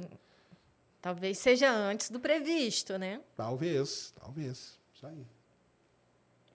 Leandro Souza mandou cincão. Valeu, Leandro. Serjão, a forma das constelações seria diferente para algum observador intergaláctico? Logo, o mapa de, Se de Carl Sagan só serviria para nós mesmo? Não, por isso que ele se baseou em objetos que estão muito distantes, que não mudam com relação a isso, que são quasars. Quasars são galáxias que estão a bilhões de anos-luz de distância. Se ele tivesse baseado em estrelas aqui próximos, não teria efeito, porque aí você tem razão, o céu seria diferente para um viajante. Mas para esses objetos aí, não é. Leonardo Oliveira mandou 1,90. Rebeca Gambassi mandou cincão. Obrigado. Boa noite, Sérgio e Ned, tudo bem? Adoro o canal. Vou fazer uma pergunta besta. Podemos pousar em Júpiter ou ele não tem solo como a Terra? Boa pergunta, né? Como que é o interior de Júpiter? Não sabemos exatamente como que é, tá? Então, assim, acredita-se por estudos que são feitos que ele tem um núcleo lá no meio dele que tem ali umas 10 vezes a massa da Terra e tudo mais. O problema é chegar até lá, né? São milhares e milhares de quilômetros de gás, de nuvens de gás e tudo mais. Então, assim, pousar em Júpiter é praticamente impossível, tá? Qual a velocidade de escape do sistema ah, solar? Eu esqueci de ver isso. Ouvi agora. Eu esqueci dessa. A gente. A, a, as perguntas que são feitas lá no, no Instagram, a gente dá uma olhada antes e algumas o Sérgio dá uma pesquisada. É isso aí. Velocidade de escape. Com a velocidade de escape do sistema solar e as Voyages estão mais rápidas que essa velocidade? não estão, tá? Elas não têm esse esse essa ideia tipo de escapar, né? Porque para escapar ela precisa do da tal. O que que é velocidade de escape?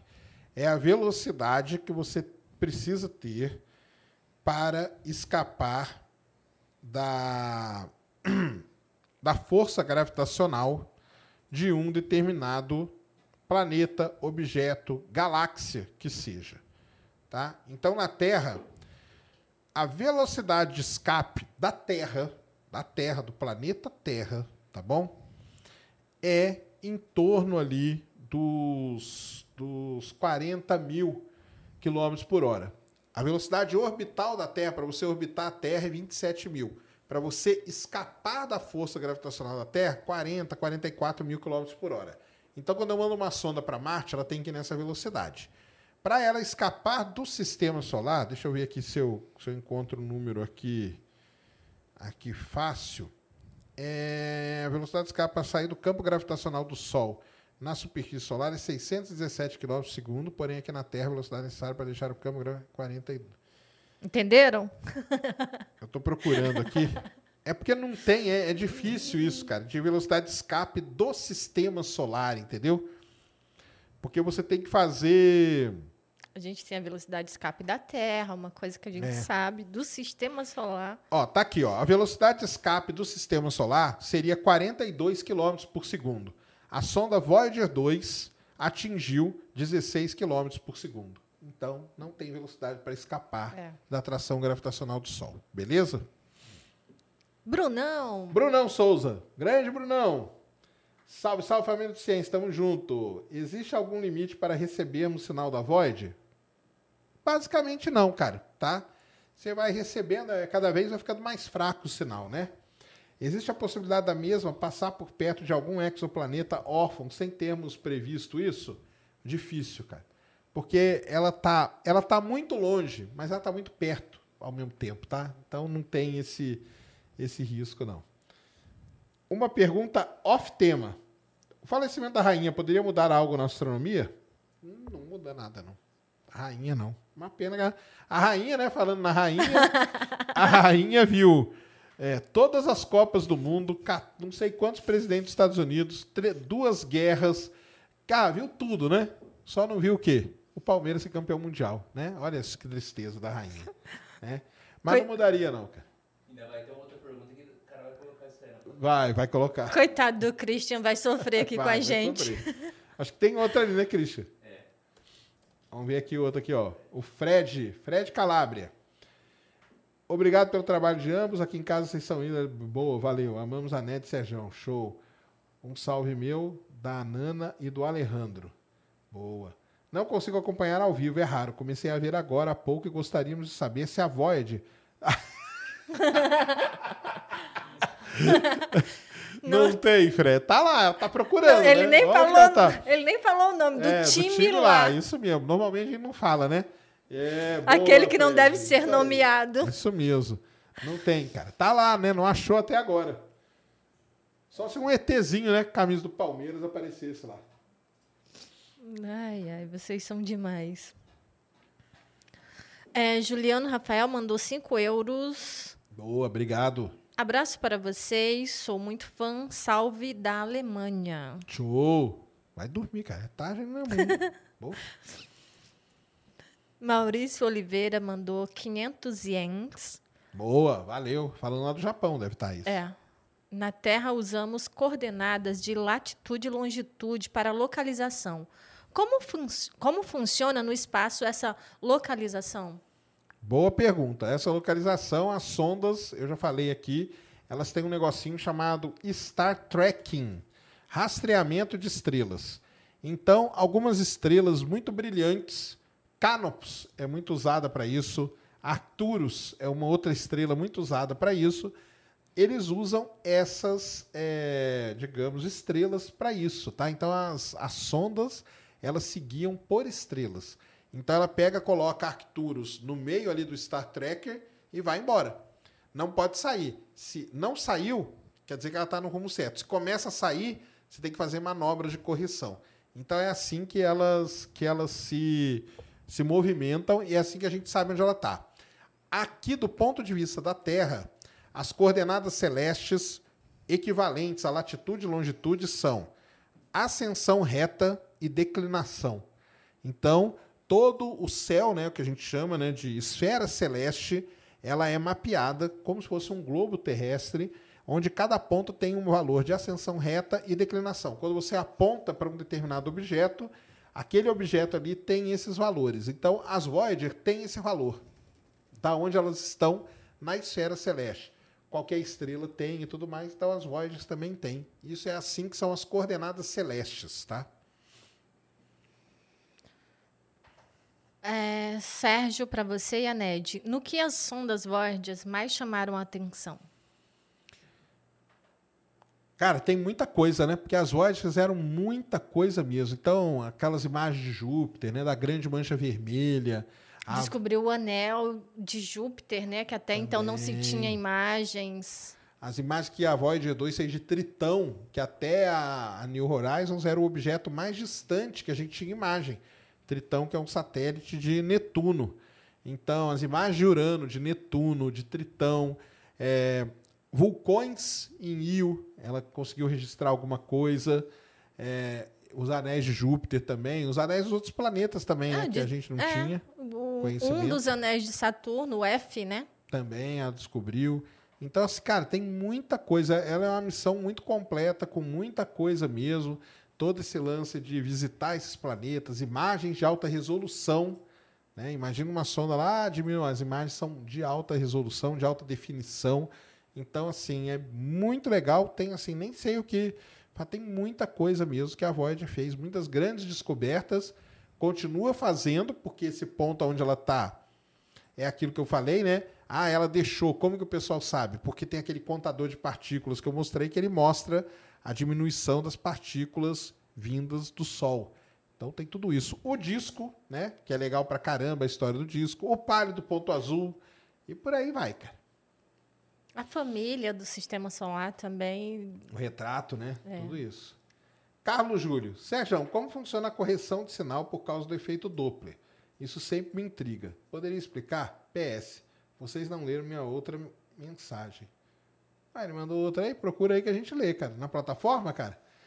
Cara, o. Então, o seu efeito Doppler, nessa distância que a gente tá, ele não tem tanta, não é, é, é, bem fácil de corrigir, o efeito é muito pequeno, né? O efeito Doppler, você começa a ter efeito Doppler marcante mesmo em coisas que estão muito distantes que começam a se afastar para o vermelho, né? Que é aquele lance lá, galáxias distantes, estrelas distantes e tudo mais. É, a sonda, de novo, né? A Voyager está a 23 bilhões de quilômetros, tá? Só. Só, né? É longe para caramba. Mas para esses efeitos e tudo mais, ainda é perto, tá? Agora, esses sistemas têm os sistemas de correção, sim, é, acoplados nele, tá? Vê se tem outra do Carlos ali. Tem? Tem. Daqui do Carlos não. Acho que não foi na plataforma, não. Não, e aquela ali de cima? Ó, tem dois Carlos aí, ó. Aí, ó, esse aí, ó. Ah, é. Ah, essa aí a gente tinha lido, cara, do Astromáquina. Hein, Carlos? A gente leu sim, cara. É. Lemos sim.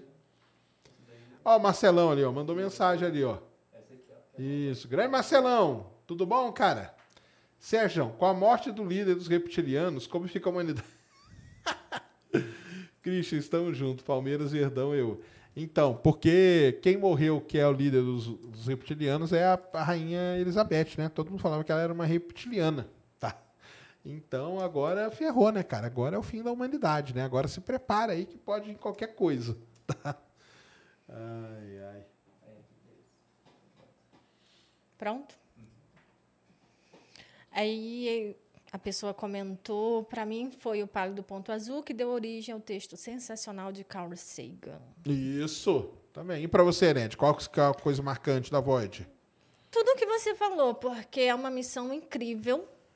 É, as descobertas, as imagens, então tudo muito incrível. É difícil você escolher uma coisa só para é, comentar do quão importante ou quão legal é. Isso mesmo. Mas o ponto azul é um negócio que marcou muito, né? Por conta de tudo isso. Mas as outras imagens também. Ela fez muita ciência. Aliás, só para o pessoal lembrar, nós vamos colocar lá, bem, bem lembrado até. Ô, Christian, vai lá no- nos links que eu te mandei, no- nos sites lá.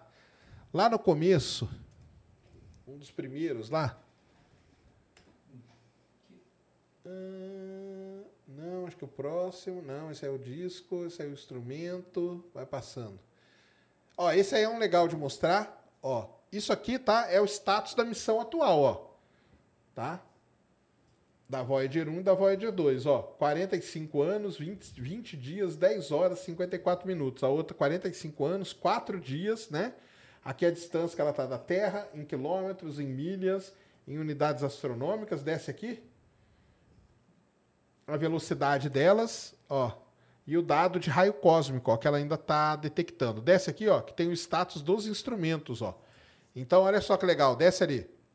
O que está ligado na Voyager 1 e na Voyager 2? Então, na Voyager 1 está ligado o subsistema de raio cósmico, o Low Energy Charge Particle, aquele lá que eu falei para vocês, o magnetômetro ainda está ligado, ó, nem eu sabia, e o subsistema de onda de plasma. Na Voyager 2, o, o- a ciência de plasma, que é um outro equipamento, está ligado. Depois, vai descendo. Todos estão desligados, ó, tá vendo? São subsistemas de imagem, espectrometria, fotopolarimetria, radioastronomia e espectrometria ultravioleta. Então, nesse site aqui você tem todas as informações. Vai passando lá, só para o pessoal ver que tem um negócio muito legal. Pode. Ah, esse aí, esse aí. Isso aqui, galera, ó, desce. Vai lá no começo desse site aqui. Isso aqui é uma lista, tá? Isso aqui é uma lista dos das publicações científicas feitas com resultados da Voyager. Beleza? Então tá aí, ó, vocês, lógico que tem muito mais, tá? Só que a NASA listou aqui alguns deles. Então também o link vai estar lá com essas publicações. Então quem perguntou aí o que, que tem, né, que a Voyager fez de ciência, aqui tem uma uma lista muito boa de tudo isso que foi feito pela, pela missão Voyager, tá? É, Charles Barros mandou 27,90. Boa, valeu. Qual o principal agente a danificar os componentes da Voyager? Calor, frio, radiação ou a vida útil é pela vida da bateria? Valeu, Ned Sérgio. É a vida da bateria e a radiação, principalmente, tá? Contra o resto, variação de temperatura e tal, ela já é bem protegida. Agora, a radiação e a idade, né? Então, são equipamentos cara, que tem... Assim, eles têm mais de 45 anos, né? 45 anos é só de quando ela foi lançada. Os equipamentos são mais antigos que isso ainda, tá? Então, são equipamentos mecânicos, né? Então, isso aí tudo para dar pau é fácil. É, Renan Vicente mandou cincão. Olá, boa noite. Valeu, Renan. Como é calculado a trajetória de um satélite e como foi calculada a trajetória da Voyager? Então, volta ali, ô Christian, naquela primeira imagenzinha lá. Lá no começo lá. Volta. Não, é. Mas é esse aí. Então, esse aqui, cara, é o desenho original do cara que calculou. Como que o cara calculou isso? Lembra? O astrofísico foi lá e ele estudou a posição dos planetas e ele viu que teria um alinhamento entre esses planetas. Só por isso que existiu a missão Voyager, tá? Então a trajetória dela foi calculada com base nesse alinhamento planetário, tá? Agora, a outra pergunta como que é? Como que a gente sabe a trajetória de um satélite? Depende do tipo de satélite. Qual? Para Marte, tem a trajetória para Marte. Para Júpiter, tem a trajetória para Júpiter. Isso é calculado. Calculado com base no quê? Na atração gravitacional entre os planetas, na velocidade orbital dos planetas, na velocidade que a sonda está viajando. Então você faz a conta, é o, a matéria, disciplina que cuida disso, chama-se mecânica orbital. É através de mecânica orbital que você consegue todos esses parâmetros, beleza? Existe algum ponto de referência para entendermos a localização da Voyager? Existe ué, vários pontos de referência. A, a Void, se eu não me engano, ela tá ali na, pela constelação de Ophiuchus, que chama, tá? Então, agora, recentemente, eu fiz até um vídeo lá no meu canal. é, o pessoal arrumou um radiotelescópio antigo nos Estados Unidos e para testar o radiotelescópio, eles foram procurar a Voyager para ver se eles conseguiam captar o sinal dela. E aí eles apontaram o radiotelescópio para onde a Voyager está. A Voyager tem ali a coordenada dela, ascensão reta e declinação. É assim que você sabe onde está um objeto. Aí você vai num telescópio, o telescópio ele tem tipo uma calculadora aqui do lado. Você vai lá e digita ascensão reta, declinação. E o telescópio vai para aquele ponto. Foi isso que eles fizeram. Que fica ali mais ou menos na constelação de Ophiuchus. E aí eles conseguiram registrar o sinal. Tá lá no Space Today, tem um vídeo com a, a imagem que vocês vão ver lá é o sinal vindo da Voyager. Não é com as antenas tá? É com outro radiotelescópio que foi usado só para testar ele. Legal pra caramba, diga-se de passagem. Corre Pezão mandou cinco. Corre Pezão. Boa, garoto. Boa noite, Ned Serjão. Chegando agora e perguntando: As Voyagers usam as estrelas e galáxias como orientação? Sucesso e abraços. Ela tem o Star Tracker também, mas ela usa também a telemetria aqui da Terra, tá? Isso aí que ajuda ela a se orientar. Qualquer coisa que tem que fazer, há uns anos atrás aí, ela teve que corrigir, lembra? A rota dela. Eles mandaram um sinal para ligar uns motorzinhos lá, ligou por um tempinho e ela corrigiu a rota. Então, usa também. Grande Marcelão, estou ansiando vocês aqui na Flórida. Por favor, tragam a NED. Vou levar ela para andar de Tesla. Aí, ó, tá vendo? Tem vários emblemas, badge, no meio aqui. Ah, tá. Um dia eu vou passar lá na sua casa e pegar essas badge aí, cara. Função de gravar vídeo continua indisponível para Mac OS aqui na plataforma do Flow. Ah, tá vendo? Ó? Tem que falar pro pessoal aí, nós vamos falar. Não, eu acho que é porque a gente coloca um valor específico para eles e meio que tira. A gente vamos conversar com. Boa. Beleza. Já vi uma aqui se o Elon Musk bancaria a Voyager 3. Provavelmente não, cara. Não é uma coisa do que anime ele. Nisso a NASA é melhor. Muito melhor. Cadê aí? Cadê os fanboy aí da SpaceX? Cadê uma missão da SpaceX chega perto da Voyager? Cara? É. E agora, cadê o seu bilionário excêntrico? Cadê seu bilionário de estimação? Marcelo também mandou aqui, mandou cincão. Valeu. Obrigado, Space Today, por destruir meus sonhos. Por quê? Eu, eu sou um tipo de terraplanista do cinturão de asteroide. Sempre será igual ao dos filmes. Então, beleza. Sempre será a navezinha ali escapando e ainda pousa no asteroide, né? Tem uma tem um Star Wars que o Han Solo ainda pousa a nave num asteroide para se esconder das outras naves. Não é assim, tá? Sinto muito.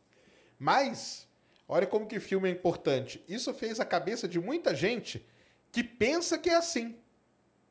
E aí, quando você fala que não é, o pessoal fica triste mesmo. É, você fica destruindo o sonho das pessoas. Isso aí. Ney Salomão mandou 4 dólares e 99. Valeu, obrigado. O que você acha do Marcos Pontes? Pergunta capciosa, né? Cara, o que, eu acho de Marcos Pontes? Marcos Pontes foi um astronauta, né? É um cara inteligente pra caramba, você não pode negar, entendeu? Fez engenharia, piloto, foi pro espaço, né? Vocês aí querendo ou não, ele acabou indo para o espaço e foi ministro de Ciência e Tecnologia, cara, entendeu? Tem muita coisa que ele fez, visite lá o site do ministério, tá? Pesquise lá as coisas que foram feitas e tudo mais antes de você sair xingando a pessoa pesquise o que foi feito no Brasil durante esse tempo. Dentre os últimos ministros de Ciência e Tecnologia, ele era o cara que era técnico, né? Os outros não eram. Lembre-se que teve governos aí para trás que o ministro de Ciência e Tecnologia falou o seguinte: sabe por que, que Alcântara é um lugar bom de lançar satélite? Porque o Equador é mais perto do espaço. O cara falou isso numa entrevista, cara. Ministro da Ciência e Tecnologia do Brasil. Então, é complicado demais, né? Mas, pessoalmente, acho ele gente boa. Você gosta dele, Ned? Eu gosto dele, ué. Tem nada contra ele, não. Ué. Gente boa pra caramba. Comigo, por exemplo, eu conheço o Marcos Pontes há muitos anos. É, eu conheço também antes de ser ministro. Muito Tenho antes. os livros dele. Eu fiz live com ele lá no Astronomia ao Vivo em 2013. Ele ficou três horas conversando com a gente. Eu levei ele na Campus Party, entendeu? Um público gigantesco. É, depois eu encontrei com ele na empresa que eu trabalhava, ele foi dar uma palestra motivacional. E assim, cara, conheço ele há muito tempo. Comigo ele sempre foi gente boa. Então, pra mim, cara, entendeu? Eu sei porque que você está perguntando, mas eu não vou responder. Com relação ao que você está perguntando diretamente. Agora, quanto às realizações, gastos e tudo mais, pesquise, cara. Vai lá no Ministério, no site e pesquise tudo que foi feito.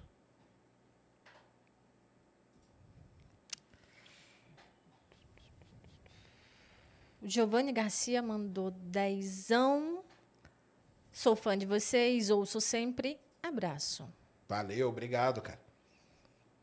Leonardo Souza mandou cincão. Boa noite, Ned Serjão. Existe algum limite de distância para a, a transmissão de dados entre a Voyager e a Terra?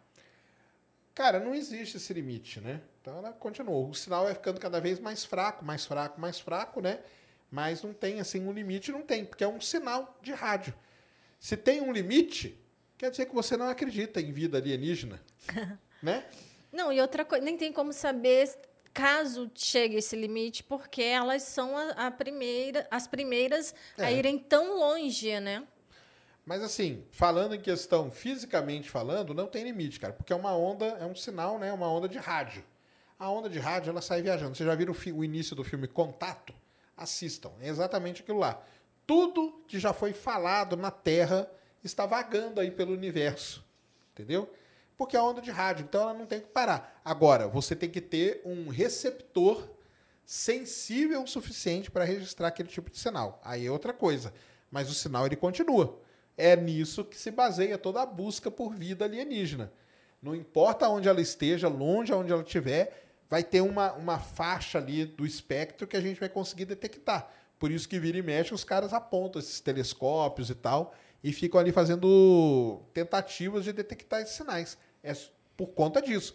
Se o ET, lá não sei aonde, emitir um sinal, o sinal dele está viajando.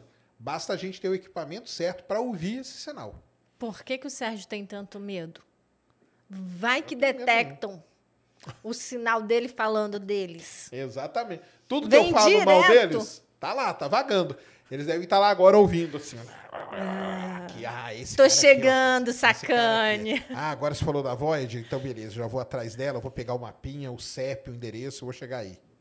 Ah, tava faltando só o endereço. É Agora endereço, já sei agora onde acabou, encontrar. Já sei, é, exatamente. Você deu a dica. O Leonardo Oliveira mandou R$10,90. E se o James Webb apontasse câmeras para o, a Stephenson 218? Vai apontar com certeza, cara. Em algum momento ele vai apontar. Para quem não sabe o que é Stephenson 218, o Stephenson 218 é a maior estrela conhecida atualmente no universo. Tá? Ela é maior que a VY Canis Majoris, que a UW Scoot, é, chama-se Stephenson 218. Ela não está longe, tá? Ela está aí pela grande nuvem de Magalhães e tal. E muito provavelmente ele vai apontar. Em algum momento aí da vida dele, ele vai ser apontado para lá para estudar. O que, que ele vai ver? Uma estrela, cara. Vai estudar uma estrela, vai estudar a composição química da estrela e tudo mais. Então não vai ver nada de demais, tá? Sim, vai ver uma estrela grande, né? Grande Marcelão, agora falando sério, tem algum lugar no esquema das vozes? Tem algum quê? Algum lugar? Em algum lugar. Em algum lugar, o esquema das Voyagers. Mas eu qual acho, esquema que você tá eu acho que querendo? deve Daquele- ser o desenho. Tem, é aquele lá é. que eu mostrei, cara. Tem aí. Os materiais receberam algum tratamento especial. Eles receberam, né? O, eles já foram feitos com material especial para resistir bem à radiação e tudo. Ainda foram cobertos e toda aquela história toda, tá? Existe alguma degradação? Existe sim. Ah, O intemperismo espacial, né? A radiação ali o tempo todo, 45 anos, acaba detonando vários dos equipamentos.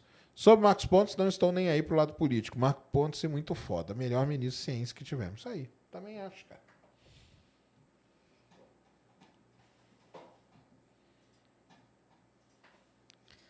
É, Júnior Santos mandou 14,99 Valeu, dólares australianos. Boa, garoto. Pessoal, cheguei agora e gostaria de saber como que a Voyager se move no espaço.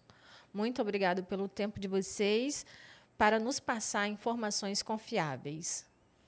Como que a Voyager se move no espaço? Ela foi lançada aqui da Terra por um foguete, foi colocada na velocidade de escape da Terra, 44 mil quilômetros por hora. Ela chegou em Júpiter, ganhou uma assistência gravitacional, foi até Saturno, ganhou uma mega assistência gravitacional e foi uma, a Voyager 1, no caso, tá? E foi mandada na trajetória dela de vamos sair de saída do sistema solar. Beleza? Como que ela se move? Da onde que vem a energia dela? Vem do RTG, que é a pilha nuclear dela. Ela não tem painel solar nem nada disso. E da onde que vem o movimento, né? A velocidade dela vem dessas assistências gravitacionais. Lembre que quer vácuo, né? É espaço profundo, não tem nada para parar ela. Se não tem nada para parar ela, ela vai continuar seguindo naquela velocidade. 16 km por segundo. Lá naquele quadrão, lá tem a velocidade com que ela está se movendo agora, tá? Depois a gente pega lá, você pega lá. Não falta alguém como Carl Sagan, que acreditava em vida inteligente, para Voyager 3? Cara, assim, não porque já tem um projeto. Então toda aquela galera que escreveu aquilo, eles acreditam, né? Por isso que eles estão bolando aquele projeto. Agora, sobre o, ter um Carl Sagan hoje, eu acho que faz falta sim. Como eu falei no começo, tipo, o Neil deGrasse Tyson é aluno do Carl Sagan. Mas ele não chega nem aos pés do Carl Sagan no, no ponto de estar envolvido em missões. Hoje o que falta é ter um cientista que tenha uma voz como tinha o Carl Sagan envolvido nessas missões aí interplanetárias. Isso falta. Por conta dessa falta é que, por exemplo, um cara como Elon Musk ganhou espaço, entendeu? Ele ganhou espaço, porque aí entrou marketing e tudo mais, e ele ganhou espaço. O Neil deGrasse, cara, com relação à vida inteligente, ele é muito mais, muitas vezes mais radical que eu, por exemplo. Que vocês acham que eu sou um cara radical nisso? Vai ler as coisas que o Neil deGrasse escreve sobre isso. Ele é e ele era aluno do Carl Sagan, tal. Ele foi aluno do Carl Sagan. Ele, por conta disso, por conta da com boa comunicação dele e tal, ele deu sequência à série Cosmos. Os dois últimos aí temporadas, né? E mas sim, falta um cara como Carl Sagan, não no caso de acreditar em vida ali, mas um cara que tenha força e tal. Porque o Carl Sagan, ele acreditava que a gente tinha vida pelo universo. Vida inteligente era uma outra história, tá? Mas qual que era o lance dele? É aquilo que eu falo, procurar não tem, né? Não tem problema. Vamos procurar. Vai que um dia acha. Beleza? Então, mas eu acho que falta sim. O que, que você acha, Ned? Talvez já tenha, a gente não saiba. Hum, então, vamos Pode esperar ele aparecer. Eu acho que a questão também vai muito por causa das Voyagers 1 e 2, aquele insight que, que, que Sagan teve com a questão do disco e tudo mais, do, do olhar para a Terra, ele tinha um pensamento muito é, crítico com relação a como os humanos estavam tratando o nosso planeta. Então, tem que ver, né? É porque a gente não tem muito contato com quem trabalha diretamente com, com as missões, como foi o Carl Sagan, né? nesse sentido com as Voyagers. Tanto Exatamente. que depois começou-se a, a, a, tentar fazer, sempre mandar alguma coisinha que repre, representasse a Terra. A gente vê que hoje todas as missões vão com um chip com o nome das pessoas. Entendeu? Então, meio que mudou até a visão deles nesse sentido. Isso mesmo. É... Não, é daqui, é daqui. Daria para desligar os instrumentos e ligar apenas a câmera? Agora não, né? Então não tem religar, não vai dar, tá? Mas como eu mostrei ali, tem os instrumentos que estão desligados e os instrumentos que estão ligados né? em ambas as sondas. Agora religar agora não dá mais. É, Samuel Spor mandou cincão. Salve, Serjão e Ned. É mais fácil sair da influência do Sol ou se aproximar dele, como a Parker Solar Probe? Muito mais difícil se aproximar, cara. Tá? Porque imagina que você está indo em direção ao Sol, que tem uma força gravitacional gigantesca, ele vai te atrair com tudo. Você tem que ligar um mega de um freio para você não ir embora para dentro do Sol. Então é muito mais difícil ir para dentro do sistema solar. E aí o efeito lá de aceleração gravitacional, de, de estilingue, é o contrário. As sondas que são mandadas para dentro do sistema solar, ou seja, missões para Vênus, para Mercúrio, a BEP Colombo está passando por isso. Ela passa várias vezes por Vênus, não para ser acelerada, mas para ter sua velocidade diminuída. Olha que legal.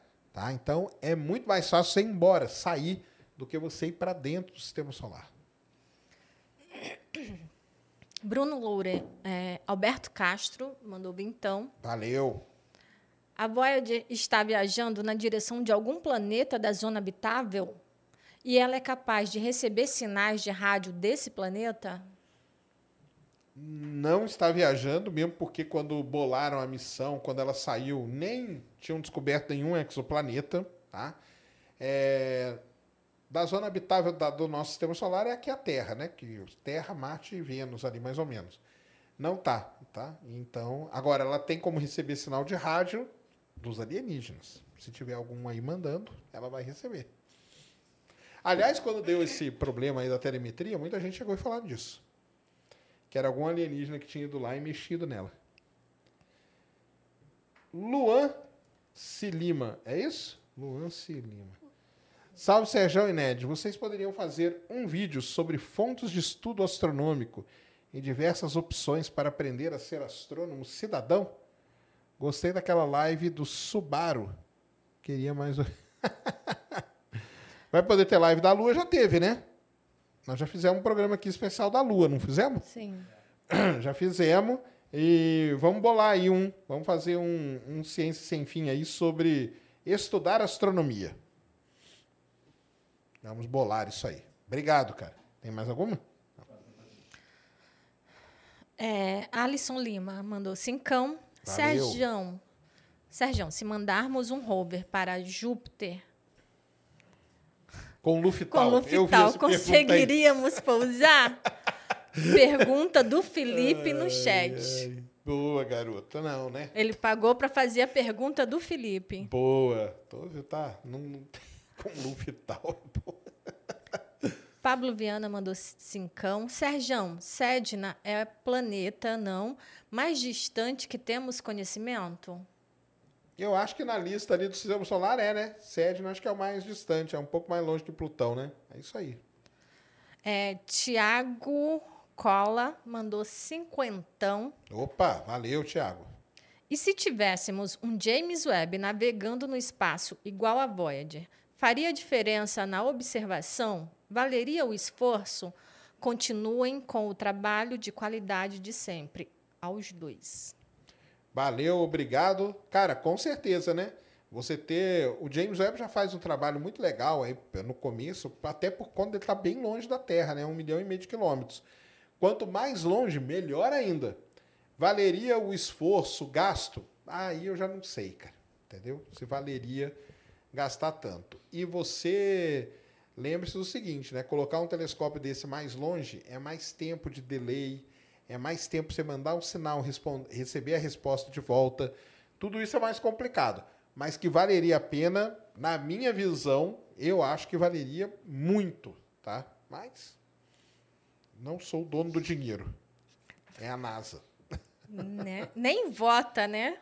Nem voto nos Estados Unidos. Isso aí. Mike Ryan mandou cincão. Valeu. Fala, Sérgio, você poderia explicar como, entre aspas, aplicar o referencial no espaço? Tipo, se estou de, entre aspas, cabeça para baixo, olhando a Terra, veria o polo norte invertido, inverso? Eu entendi o que está falando. Cara, não tem isso. No espaço não tem em cima e embaixo, não tem um lado, não tem outro. Quem disse que o Polo Sul está em cima e o Polo Norte, né? O Polo Sul está embaixo, o Polo Sul está em cima. Isso aí é uma convenção que foi feita pelos seres humanos. Por quê? Tem um motivo por quê. Vocês sabem por quê. Quem que criou os mapas? Foi o pessoal da onde? Do hemisfério norte, né? Então, eles desenharam ali o que eles tinham. Então, isso é uma, apenas uma convenção do ser humano. Tá? Agora, até, cara, não tem esse negócio de cima e embaixo, tem nada disso, aí não existe, tá? Então, A Voyager, as sondas, elas andam para coordenadas. A gente fala, ó, ela pegou e foi para cima para todo mundo entender mais ou menos tra o trajeto que ela fez na convenção que a gente usa. Aliás, isso é um problema até na estação espacial, sabia? Então, na estação espacial tem uma, tipo, uma marca no que seria o teto deles, para o cara saber que aquilo ali é a parte de cima e outra coisa é a parte de baixo. Porque o problema que você falou aí de referencial é justamente esse. Não tem referencial, tá? Não tem. Então a gente tem que convencionar. Aqui na Terra a gente convencionou que o polo norte é em cima, que o norte está para cima e o sul está para baixo. Quando você pega uma imagem de um objeto, fotografou, sei lá, uma lua aí de Saturno, Titã, por exemplo. Você mora em Titã? Não, ninguém aqui mora. O que é em cima e embaixo em Titã? Aí por convenção, o pessoal até escreve quando publica a foto, fala assim: o norte nessa imagem está para a direita. Aí você, ah, então quer dizer que essa foto, ele tá, o objeto está virado assim, por convenção do ser humano, tá, cara? É só isso.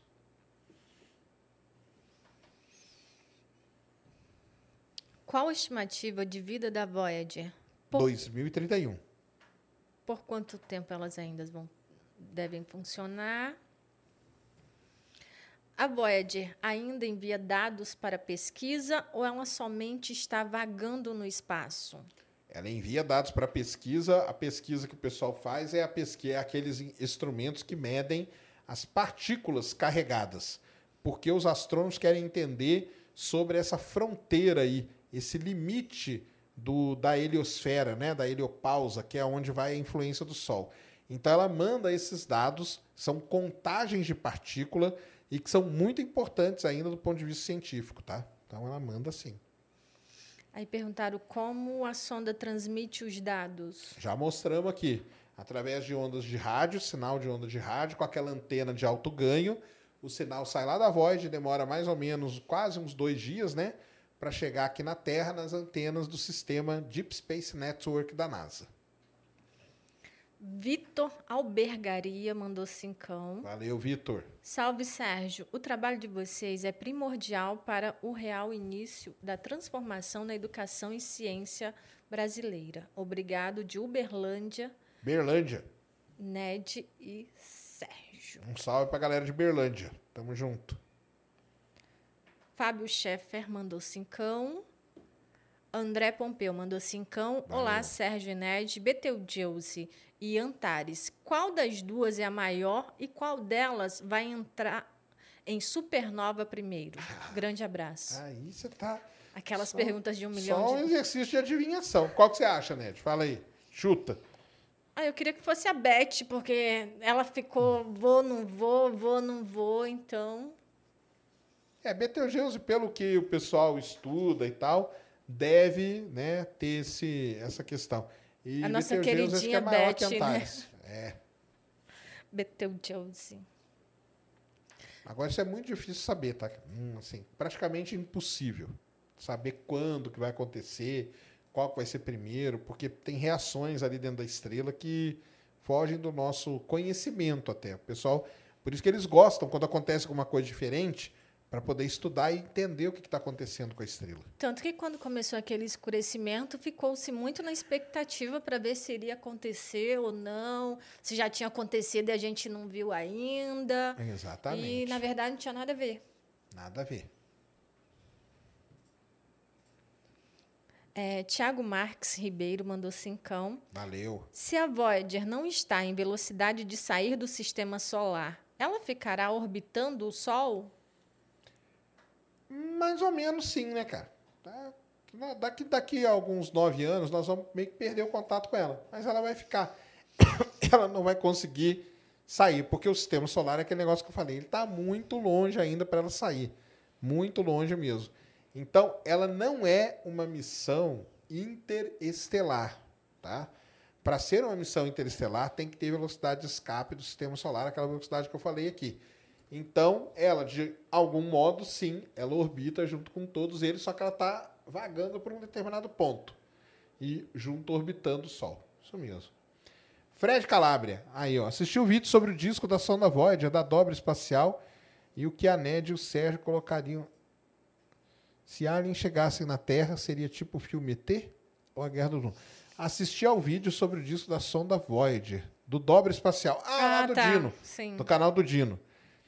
E o que Ned e Sérgio colocaram. Tá. Se, bem, o que, que eu colocaria ali? O hino do Corinthians. Fala aí, Eu colocava o do Flamengo. Tá pronto aí. É, se os aliens chegassem na Terra, seria tipo o filme ET ou Guerra nos Mundos. De acordo com estudos que são feitos, os alienígenas seriam opressores. Então seria tipo Guerra dos Mundos.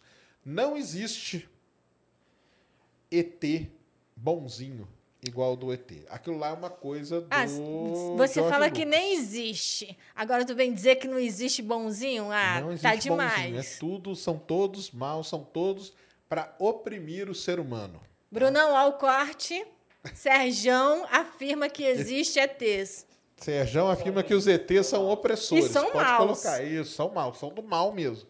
Não existe, cara. Aquilo ali foi uma visão que eles tiveram, muito legal, diga-se de passagem. Mas quem disse que ele era bonzinho? Tem isso também. Olha que ele estava enganando a galera aqui. Marcelão, sou fã incondicional do Elon Musk. A história dele merece um filme. O cara é brilhante. Por várias vezes arriscou tudo que conquistou para realizar um sonho. Isso é verdade mesmo. Tem muito bilionário por aí que não contribui em nada para evoluir. Você tem, você tem razão nisso aí, Marcelão. Já tem dois livros, né? Da história da, da vida do Elon. Diego Rig. Fala, Sérgio. Considere possível comparar. Quão grande é o Gargantua em comparação ao Sagitários à Estrela? Cara, ele é muito maior que o Sagitários à Estrela, tá? O, o Gargantua, olha só, vou contar um negócio pra você. Existe um livro que se chama.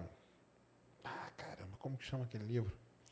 É, se não me engano, chama-se Time War- Warp. O Kip Thorne. Kip Thorne é o cara que ajudou a fazer o Interestelar. Beleza? É, ele, muito antes do Interestelar, ele escreveu um livro, tá? Que é Distorção do Tempo, Time Warp, que chama, se não me engano, tá? E olha só que interessante. Nesse livro, o prefácio desse livro conta a história do Interestelar. Planetas orbitando um buraco negro chamado Gargantua.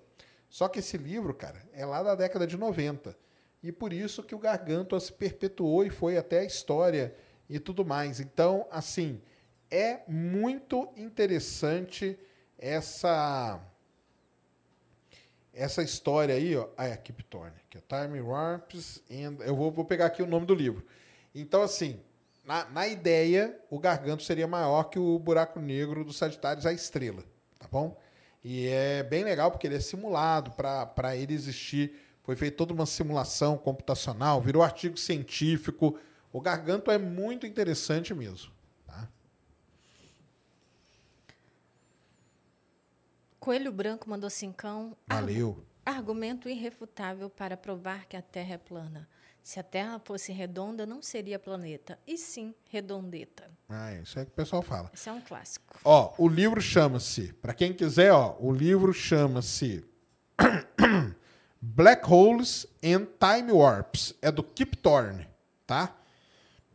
Então vão lá, tem ele na Amazon e tudo mais. É um livro muito bom. Eu tenho esse livro que é muito legal e o começo do livro conta sobre o Gargantua, tá? Muito antes, né, do, do Gargantua existir. E, de acordo com o que o pessoal fala, o Gargantua teria 100 milhões de vezes a massa do Sol e o Sagitários, a estrela, é 4,5 milhões de vezes. Então, ele é muito maior, né? muito mais massivo do que o Sagitários, a estrela. Manda, Ned. Fábio Scheffer mandou cincão. Valeu, Suficiência Contábil mandou dezão. valeu.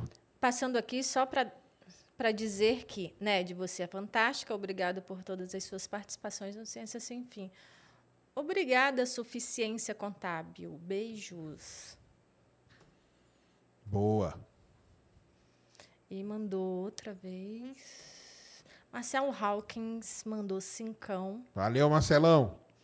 Sérgio, eu, Ned, Bruno, Rafael, Ratão e uma galera ainda vamos assistir você sendo abduz- abduzido e pedindo perdão por ter duvidado de vida extraterrestre. Eu vou ser torturado pelos ET, mas não vou pedir perdão, não, cara. Tu já falou.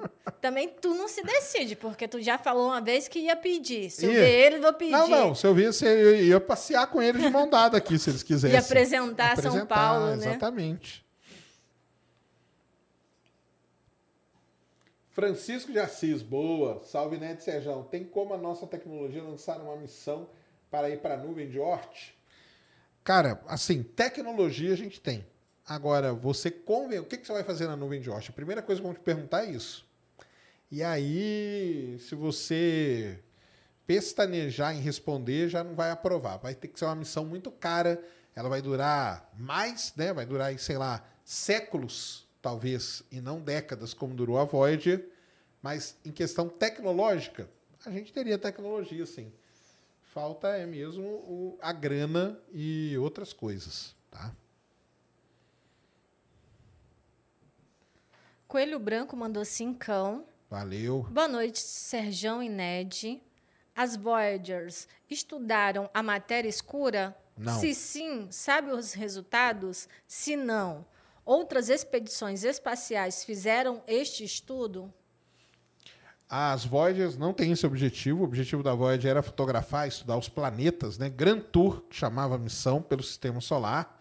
É, outras missões para estudar matéria escura, por enquanto não, mas a Agência Espacial Europeia deve lançar em breve, aí, nos próximos anos, uma missão chamada Euclid. E ela vai ter, sim, o objetivo de estudar a matéria escura e a energia escura. Essa parte escura do universo, quem vai estudar mais é o nosso querido Bingo, né? O telescópio vai ser construído aqui no Brasil, beleza? Ricardo Ricarte mandou dezão. Valeu! Quando é que vocês vão chamar a turma do Zoomundo? O vídeo dele sobre a extinção do Permiano é legal o, pra caramba, eu já vi esse vídeo. É mesmo, é muito bom. e o antes e depois da era mesozoi- meso- mesozoica Mesozoica. são obras-primas da divulgação científica no YouTube. São mesmo. Vamos chamar um dia, a gente chama aí o Mundo. Eles são muito bons. Teraí Online mandou 10,90. Valeu! A matéria escura está transitando na quinta dimensão? Tá transitando nessa dimensão mesmo. Nossa. Jean Marcel mandou dezão. Boa noite, Serjão. Eu, como radioamador, uso satélites para efetuar comunicação em grandes distâncias via UHF, VHF, HF. As sondas Voyager usam qual espectro Não de sei. frequência para comunicar com a Terra? Não sei, mas lá na DSN tem a Especificação. tem especificação lá da comunicação dela com a com as sondas. Não sei quantos gigahertz. Você entra lá naquele é, DSN que eu mandei e aí vocês vão ver ali. Aí e é o link está lá na plataforma, né? Lembrando que os links todos vão estar lá na plataforma, links úteis. Então entrem lá em nv99.com.br barra ciência sem fim. E aí, cara, você vai poder dizer melhor eu, porque eu não entendo absolutamente nada disso.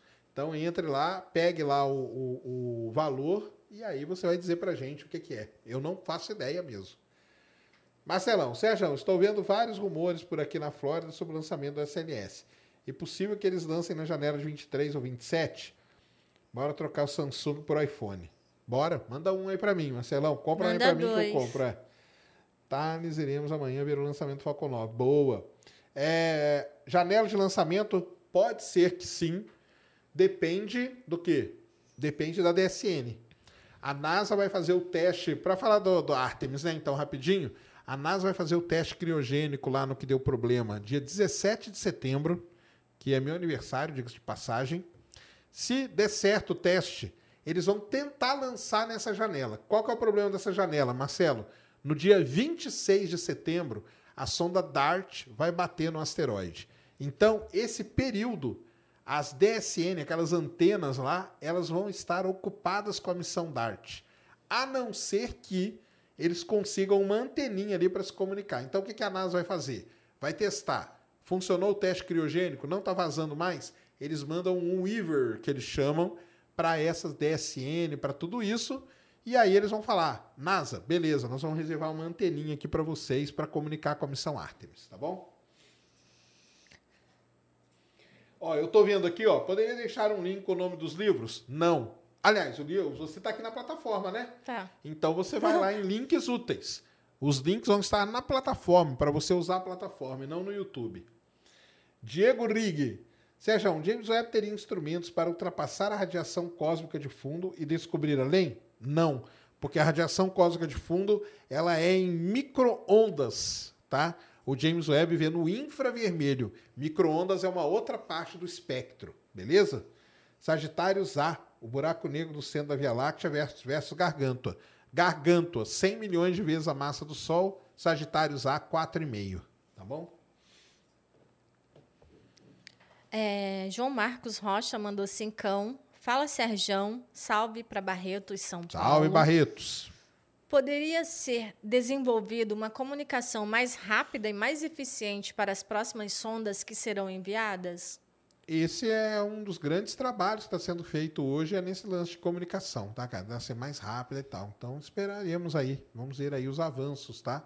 Colocar vários satélites para o relay ser mais rápido. A NASA trabalha muito nisso, porque isso sim é um problema, tá? Cristiane Maria Santos Ferreira mandou 10,90. Parabéns pelo programa, Sérgio e Ned. Valeu, obrigado. E aí? Tá bom, né? Tá.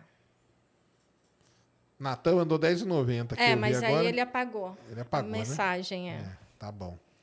Então é isso, né? Tem mais alguma lá na plataforma? Não? Então, beleza. Então é isso, né, Ned? É isso. É isso? Agradecer a Insider, né? Que teve Isso, Insider tá aí com a gente. Lembrando, tecnologia Outlast. É os triângulos aqui, ó, que tem na camiseta. Quando fica quente, ele absorve o calor e à medida que seu corpo vai precisando, ele vai liberando. É igual a sonda espacial.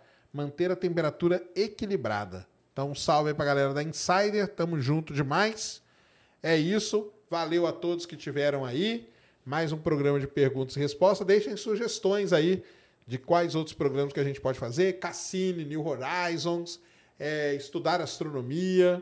Tudo isso aí a gente pode bolar aí um programa parecido com a participação de todos vocês. A Beleza? última. MRPA Android mandou dezão. Durante a viagem espacial feita pela Voyager, como a sonda poderia desviar de rochas espaciais ou outros detritos sem uma inteligência artificial na época?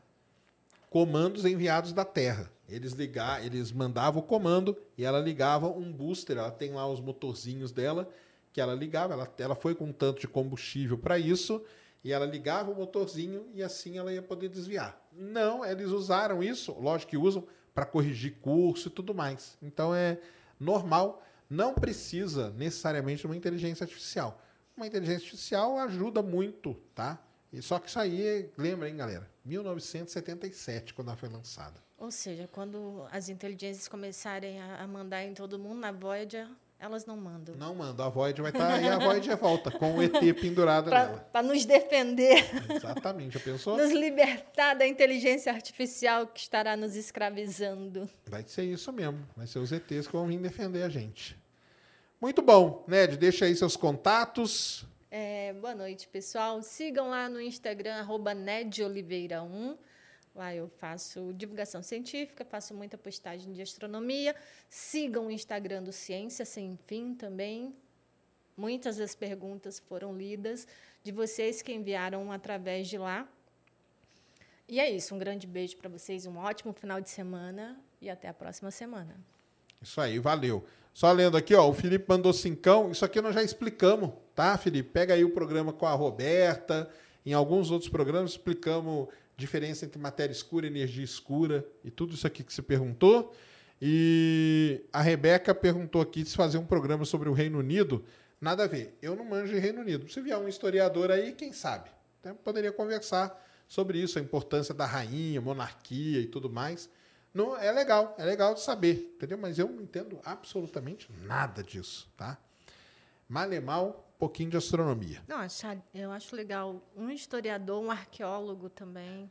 É, isso aí. Essa galera aí. Beleza? Pessoal, então é isso. Sigam aí o Ciência Sem Fim. Se inscrevam, vão lá no Instagram, se inscrevam aí na plataforma. Show? Tamo junto. E fiquem ligados aí que sai a agenda. E aí vocês vão saber o que teremos semana que vem. Beleza? Grande abraço. Fomos. Mary redeemed a $50,000 cash prize playing Chumba Casino this year. I was only playing for fun, so winning this was a dream come true. Chumba Casino is America's number one social casino experience. It's serious fun. With over 80 casino style games to choose from, you too could win life changing amounts of cash. Be like Mary. Log on to chumbacasino.com and give them a whirl. That's chumbacasino.com. No purchase necessary, void or prohibited by law. 18 plus. Terms and conditions apply. See website for details. The voice in the preceding commercial was not the actual voice of a winner.